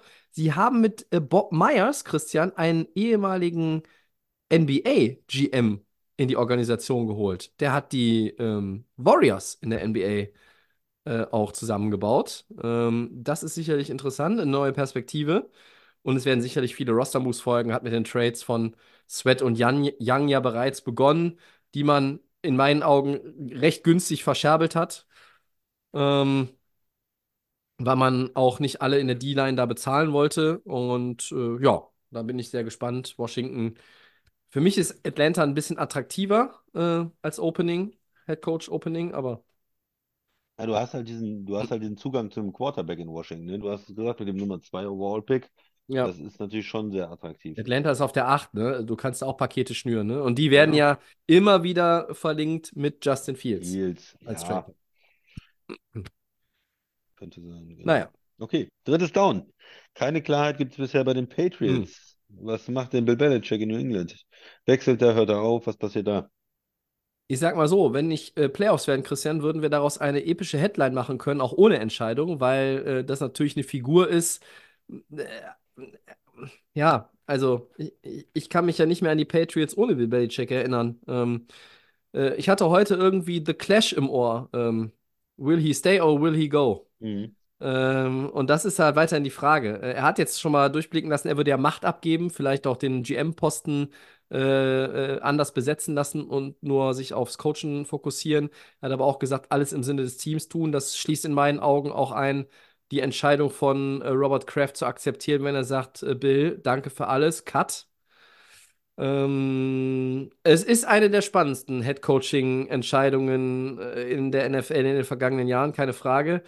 Bill Belichick ist 71 Jahre alt, war 24 Jahre in New England, hat sechs Titel geholt. Ähm, ich glaube, dass er Bock hat, weiterzumachen, weil ihm äh, doch irgendwie im stillen Kämmerlein auch dieser Don Shula All-Time-Win-Record noch irgendwo im Oberstübchen äh, rumflattert. Und mit der Entlassung vom Kollegen Mike Rabel in Tennessee, die ja heute auch noch passiert ist, Ja. kommt ja in diese ganze Diskussion noch mehr Dynamik rein mit Blick auf die Patriots. Das ist ja schon vor einigen Wochen mal irgendwo so, naja, geleakt worden ist zu viel, aber äh, Rabel vielleicht, wenn er in Tennessee nicht mehr weitermachen darf, äh, wird er vielleicht der Neue in, hat ja auch diese Belichick-DNA, hat unter ihm gespielt. Ähm, das könnte natürlich was sein. Mein Tipp, was Belichick betrifft, ist tatsächlich, er coacht weiter, aber woanders. Wo Ja. das sein wird. Ja, genau. Und das ist natürlich, wird natürlich viel spekuliert. Man hatte so das Gefühl, es ist einfach so das Ende jetzt bei den, bei den Patriots. Die müssen, äh, dieser Rebuild nach Brady hat nicht funktioniert, der Quarterback hat nicht funktioniert, ein Coach äh, oder, oder auch das Modell jetzt bei, bei den Patriots, das funktioniert so mit Belichick auch nicht mehr. Er ist weiterhin irgendwie ein guter Coach, vor allen Dingen was die Defense angeht, hat aber nicht dieses, ähm, äh, ohne nach Brady jetzt geschafft, einen jungen Quarterback aufzubauen, auch die, die Offensive Coordinator-Rolle richtig ähm, zu besetzen, ähm, Receiver zu holen, eine moderne Offense zu installieren. Und das heißt, genau, die Möglichkeit wäre nur viel Macht abgeben, Personal, aber auch ähm, dann in der Offense, wie das besetzt wird und so. Und, und dann auf der anderen Seite macht es für ihn Sinn, jetzt wieder mit einem Rookie-Quarterback irgendwie neu anzufangen. Das ähm, ist auch irgendwie schwierig. Findet eine bessere Situation? Ne? Gibt es andere Teams, wie die Chargers werden da genannt oder die Falcons vielleicht, die jetzt äh, da früher einen Coach abgesägt haben und vielleicht auch hier rufen. Guck mal hier, äh, das ist ein Team, was vielleicht in einer schwachen Division, äh, wo kein Josh Allen rumläuft und kein Miami rumläuft, äh, eine Möglichkeit ist für dich, dann auch noch diese Siege zu holen. Ne? Ja. Also das ist, äh, ist schon irgendwo interessant. Ähm, noch ganz kurz, Tennessee, ich finde es so, da ist viel geleistet worden. Ne? Das darf man nicht vergessen. Die haben eigentlich aus weniger auch immer viel gemacht, waren jetzt jahrelang gut, wo man es auch immer gesagt jetzt kommt der Absturz, jetzt kommt der Absturz und Derrick Henry immer noch gut war und die äh, immer kam. noch, äh, oh, bitte? Jetzt kam er. Jetzt kam er, äh, aber man hat dann auch äh, dem Coach, finde ich, wenig in die Hand gegeben, äh, Ja. da das war so ein Übergangsjahr. Du hast einen, Quarterback in der zweiten Runde gedraftet, du hast aber immer noch den Veteranen, äh, du hast zum Teil Receiver weggegeben, hast neue geholt, aber es war jetzt auch nicht so, dass man ihm da alle Möglichkeiten gewinnen, äh, zum Gewinnen gegeben hat, fand ich. Eine, schwierige Situation ihn gebracht hat und dann feuert man ihn. Ich finde, er ist ein guter Coach. Also, ähm, ja, da werden, glaube ich, einige Teams, äh, da wird er eine Möglichkeit haben, direkt wieder zu coachen. Ich habe es ja heute geschrieben. Ja, das äh, glaube ich auch. Viertes und letztes Down. In Seattle scheint keine Veränderung auf der Head-Coaching-Position in Sicht. Ähm, Pete Carroll hat klargemacht, dass er gerne weitermacht und absolut nicht müde ist. Äh, keine Überraschung, oder?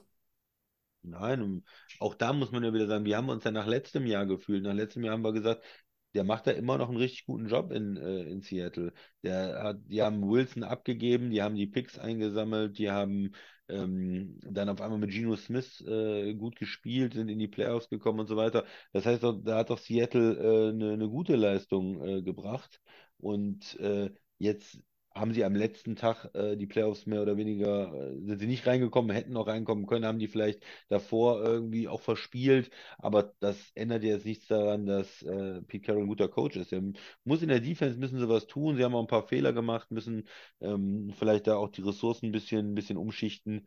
Ähm, ja, aber ich finde es eigentlich unlogisch, wenn man ihn äh, gehen lassen würde oder ihn feuern würde, wenn er noch coachen will. Dafür ist er eigentlich zu gut. Da muss man erstmal einen besseren Coach finden. Ja. Ja, äh, 72, ne? Aber er fühlt sich fit, er fühlt sich motiviert und mehr braucht es nicht. Vertrag bis 2026. Ich freue mich drauf, wenn wir Pete Carroll weiterhin sehen. Ähm, ich finde, ähm, das passt gut und ähm, ja, das scheint irgendwie auf jeden Fall keine Veränderung äh, zu sein. Es gibt auch, auch trotz des Verpassen der Playoffs keinen Grund, finde ich. Genau, und da finde ich, denke ich auch, dass das seine letzte Station. Ich glaube, er macht auch Ja, ja. Er macht da noch was und dann ist auch Schluss. Also Belichick würde ist- vielleicht jetzt tatsächlich nochmal irgendwo, ne? Aber Carroll nicht. Carroll nicht. Also nur noch da. Wow, also, Okay. Christian, ich glaube, wir sind bei über einer Stunde 50 angekommen heute, Podcast. Es ist immer so, nächste Woche wird es ja noch haariger, wenn wir äh, sechs Spiele im Rückblick und vier im Ausblick äh, bequatschen werden, aber äh, ist auch immer geil. Äh, ich sage an der Stelle direkt mal vielen Dank Sehr gerne. und wir bedanken uns bei euch. Das war Episode 291 von Delay of Game. Alle Folgen, wie auch diese, gibt es ähm, ja fast überall, wo es Podcasts gibt eigentlich, aber exemplarisch ähm, nennen wir zumindest in der Abmoderation erstmal noch weiter äh, SoundCloud, Apple Podcasts und Spotify. ja, äh, nicht zu unterschätzen natürlich auch äh, so etwas wie ähm, wie heißt das Ding? Podcast Addict, ja, da, Ja. Äh, ja, man findet uns wirklich fast überall inzwischen, das ist äh, crazy. Und ähm, ja, wir können äh, nur einfach äh, immer weitermachen und hoffen, dass uns viele Menschen hören. Wenn uns wenige Menschen hören, machen wir trotzdem weiter, weil wir Spaß dran haben. und den Football lieben und das Aufnehmen lieben und ähm, uns auch immer freuen, wenn wir Feedback bekommen. Ähm, das könnt ihr uns immer schicken an Facebook oder auch bei X, das ist äh, at Delay und bei Instagram ist es Delay of Game Podcast.